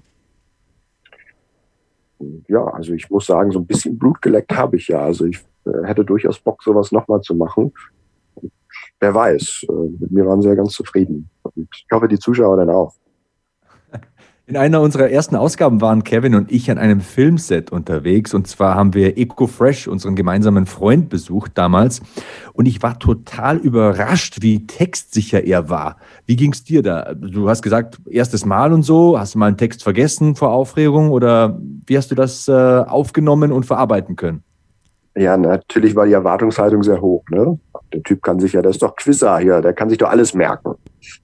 Äh, ist es aber eine ganz andere Herausforderung. Ne? Ich habe ja nie ein Skript, mit dem ich bei Gefragt gejagt rausgehe. Da war es durchaus eine Umstellung und ich wusste auch gar nicht, wie man das jetzt groß trainiert. Ich hatte den Text da, aber wie, wie gehe ich jetzt an so einen Text überhaupt ran? Ich meine, als Schauspieler lernt man das natürlich. Ich würde sagen, die meisten Szenen, die gelangen mir recht gut. Äh, ich hatte so ein, zwei Szenen, mit denen ich mich schwer getan habe, wo es fast faktische Monologe waren, wo ich dann viermal im, im Prinzip, wo, wo, wo es kaum Antworten gab und ich immer weiterzählen musste. Und äh, das, das war richtig schwierig, vor allem wenn man sich dann auch noch zusätzlich bewegen muss und achten muss, wo ist die Kamera und wie stellt sich mein Gegenüber hin. Sind ja so viele verschiedene Dinge, die man dann noch beachten muss. Ähm, aber grundsätzlich, glaube ich, ging es ganz gut. Und äh, jetzt hätte ich auch mal Lust äh, zu, also herauszufinden, wie man das noch systematischer macht. Aber das ist eine große Herausforderung. Das das darf man nicht unterschätzen. Ebenso eine Herausforderung, der du dich gestellt hast, ist dein erstes Buch zu verfassen und zwar im Ulstein Verlag Besserwissen mit dem Besserwisser. So trainieren sie ihre Allgemeinbildung. Sebastian Klussmann, der Buchautor, man muss ja fast sagen, bei Amazon der Bestseller-Autor aktuell, zumindest die Nummer eins in Ratgeber Gedächtnistraining zum Zeitpunkt dieser Aufzeichnung. Ähm, ist ja ganz witzig, ne? Äh, ihr seid ja, ihr seid ja zwei Autoren mittlerweile bei den Jägern. Sebastian Jacobi hat ja auch ein, ein Buch rausgebracht. Wieso werden sie zum Quizgott? Ähm, wie war das für dich, ein Buch zu schreiben? Erzähl mal. Spannend. Ähm, eine Riesenherausforderung. Also ich, ich habe ja durchaus vorher auch schon mal was geschrieben, sei es eben Hausarbeiten an der Uni oder Kolumnen, auch, auch, auch so. Es liegt, also ist mir jetzt nicht fremd, aber so ein Buch ist dann mal eine ganz andere Hausnummer. Und ich habe richtig gemerkt, wie ich Tage hatte, wo ich gekämpft habe, wo ich eigentlich nichts zu Papier brachte. Und je mehr der Druck wuchs, äh, desto mehr ging es dann auch. Und dann habe ich irgendeinen Zugang gefunden und konnte einfach am Tag mal 2000 Wörter schreiben. Ähm, aber es ist, es ist wirklich ein Kraftakt. Ähm, zwischenzeitlich habe ich auch mal bezweifelt, ob ich es noch hinkriege. Äh, ich glaube, rückblickend kann man sagen, vielleicht war es auch mal so 50-50, ob ich es noch schaffe. Weil, ähm, ich habe halt auch einen hohen Anspruch und ich wollte ein sehr, sehr faktendichtes Buch schreiben. Eins, das jetzt nicht so ein Ratgeber ist, den man auf äh, zehn Seiten runterbrechen kann, wo einfach irgendwas Luftiges geschrieben wird, sondern wo man im Prinzip aus jeder Seite auch was herausnehmen kann, sei es ein interessanter Fakt selbst oder ein Tipp. Und so war es im Prinzip äh, auch ständig eine Weiterentwicklung eines Grundkonzepts bei dem Buch. Kam dann irgendwann auf die Idee, naja, ähm, eigentlich möchte ich kein Quizbuch schreiben, aber wäre doch schön, wenn ein paar Quizfragen da sind. Ich habe einen Text geschrieben und dann fiel mir auch ein toller Fakt ein zu einer Person, die ich nannte. Und dann, ja, Mensch, kann ich ja äh, Fragen als Fußnoten einfach anfügen. Äh, ja, dann habe ich das so umgesetzt. Jetzt habe ich noch so 120 Fragen drin für die, die einfach ein bisschen nebenher noch quissen wollen. Ähm, aber ja, ich habe hab einige Nächte da äh, mit gekämpft. Ähm, es war ja, es ging nicht unbedingt von, von selbst. Am Ende habe ich immer mehr Spaß am Schreiben gefunden, aber man muss erstmal zu dem, erstmal hinkommen. Ne? Ja, absolut. Also ich glaube, da ist es natürlich auch ganz wichtig, äh, mit Leuten zusammenzuarbeiten, die es auch verstehen. Für dich ganz persönlich, zwickst du dich manchmal und denkst dir so, wo hat sich mein Leben eigentlich hinentwickelt? Ja, ähm, ja du, du, du, fingst mal, Tag, ja. du fingst mal an zu uh. studieren dann ging es zu gefragt gejagt, also Quizverein, gefragt gejagt, all das, der Weg in die Öffentlichkeit, du bist Redner, ähm, du spielst in der Telenovela mit, du schreibst ein Buch. Es ist doch Wahnsinn. Und du bist 31. Ja, ähm, äh, manchmal denke ich auch, Mensch, äh, bin ja ganz schön alt geworden. Aber äh, ja, da ist viel passiert in den letzten Jahren und haben sich viele Türen geöffnet, wo ich nie träumte, dass sich so eine Türen öffnen können. Also das, das Schöne ist, ich hatte jetzt nicht den vorgezeichneten Weg. Gibt's ja auch nicht. Was ist denn schon Profi-Quizzer? Und ich hatte enorm viel Glück mit äh, den richtigen Voraussetzungen, Gaben, Fähigkeiten, richtigen Ort zu sein, Leute, die mir Chancen gegeben haben und die dann auch nutzen zu können. Und äh, ja, so eine enorme breite Palette jetzt an Dingen, die ich tue, die mir zum Glück auch alle Spaß machen. Und das ist, das, ja, also ich bin hochgradig glücklich. Allerdings äh, sehe ich da zum Glück auch nicht die Gefahr, dass ich irgendwo abhebe, weil der, der Quizverein ist was, was immer sehr erdet, ähm, was enorm viel Arbeit ist. Wir haben jetzt über 800 Mitglieder und es ist im Prinzip äh, jeden Tag ähm, gibt es irgendwas zu tun und es sind jetzt nicht unbedingt die Dinge, die man sehr gern macht. Das ist alles ehrenamtlich, kein Geld. Ähm, gefragte Jagd ist eine Sache, die tatsächlich auch sehr erdet, weil wir da antreten und wir verlieren auch. Und äh, wir wissen ja, dass es für die Show wichtig ist, dass wir auch verlieren, aber das ist jedes Mal trotzdem ein unangenehmes Gefühl. Und auch wenn die Kandidaten sehr gut sind, wir möchten ja jedes Mal gewinnen. Und das ist, ich glaube, das macht ja die Sendung auch besonders. Und für uns ist es eben auch tatsächlich auch die Niederlage mal, mal ein gutes Gefühl. Wir kommen da jedes Mal auf den Boden der Tatsachen zurück. Ne? Kann mich da sehr gut äh, wiedererkennen in deinen Worten, denn ich hätte auch nie geglaubt, dass ich mal Wrestling-Kommentator und Kampfsport-Kommentator und Game Show-Host werde. Und jetzt plane ich vielleicht noch ein bisschen Personal Trainer zu machen. Also es ist eine Weiterentwicklung da, aber ich hätte nie gedacht, dass ich all diese Dinge irgendwie machen kann, A und B unter einen Hut bekomme, aber irgendwie scheint es ganz gut zu klappen. Ähm, wir müssen dich überhaupt mal beim Wrestling mit reinholen. Also ich glaube, also als Co-Kommentator, jetzt, du hast gesagt, mit Corona und so, da ging es nicht so gut, aber ist das Interesse noch da? Ey, Rieseninteresse. Das ist ja, das ist wirklich ja der Kindheitstraum schlechthin. Also ich sagte, habe das ja schon sehr oft gesagt, äh, was mir Wrestling bedeutet und, äh, wie viele persönliche Erinnerungen. Das ist ja sich mein Hobby Nummer eins. jetzt, jetzt ist Quizzen so, äh, ist ja nicht mehr nur ein Hobby, aber Wrestling ähm, ist die pure Leidenschaft für mich und ich hätte so Bock drauf. Ja, lass uns das irgendwann mal machen. Du hast auch noch mal was Interessantes gesagt äh, zu dieser Schreibblockade. Ich hatte vor kurzem auch so eine ähnliche Situation. Wir haben im vergangenen Podcast ironischerweise darüber ganz explizit gesprochen. Mir ist so ein bisschen der Saft, der Strom ausgegangen und äh, habe jetzt Urlaub gemacht und äh, fühle mich wieder rejuvenated, wie die ähm, Amerikaner sagen. Also ich bin wieder voll dabei, bin wieder voll im Saft und ich habe äh, momentan ein Buch, das ich lese und das kann ich dir auch empfehlen. Das heißt The War of Art äh, von Stephen Pressfield. Ich weiß nicht, ob du das kennst. Es gibt ja dieses Buch The Art of War, dieses mhm. ältere Buch, ähm, ja. aber der hat die Worte ein bisschen umgedreht, The War of Art. Und da schreibt er, wie man Schreibblockaden überwindet und so weiter und so fort, wie man äh, kreativ sein kann, auch wenn man sich nicht kreativ fühlt. Also fand ich sehr, sehr interessant, die ersten paar äh, Kapitel. Äh, und ich weiß ja, du bist ja so ein Schwamm, du saugst Dinge auf, deswegen äh, würde ich das, das kenne ich noch nicht. Super. Vielen Dank. Hast du gelesen?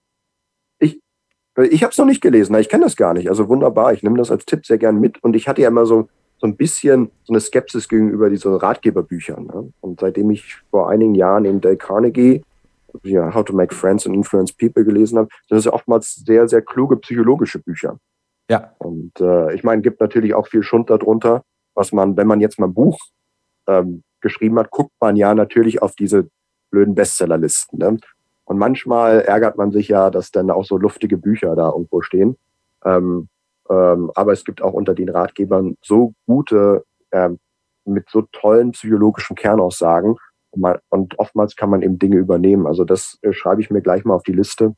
Und äh, ja, da das ja, ja, man, man denkt ja schon so, oh, wenn das sich das, wenn das Leser findet und die ähm, begeistert davon sind, dass man, dass das nicht das äh, erste und einzige Buch bleiben könnte. Insofern wäre es für die Zukunft auch ganz gut zu wissen, was man denn da noch machen könnte, um da rauszukommen. Also Pausen sind zum Beispiel ganz wichtig, dieses Rejuvenating, was du ja sagtest. Ich auch gemacht, dass ich einfach mal spazieren gegangen bin. Ne? Zwei Stunden einfach nur raus. Und manchmal kamen da auch kreative Lösungsansätze wieder. Hm.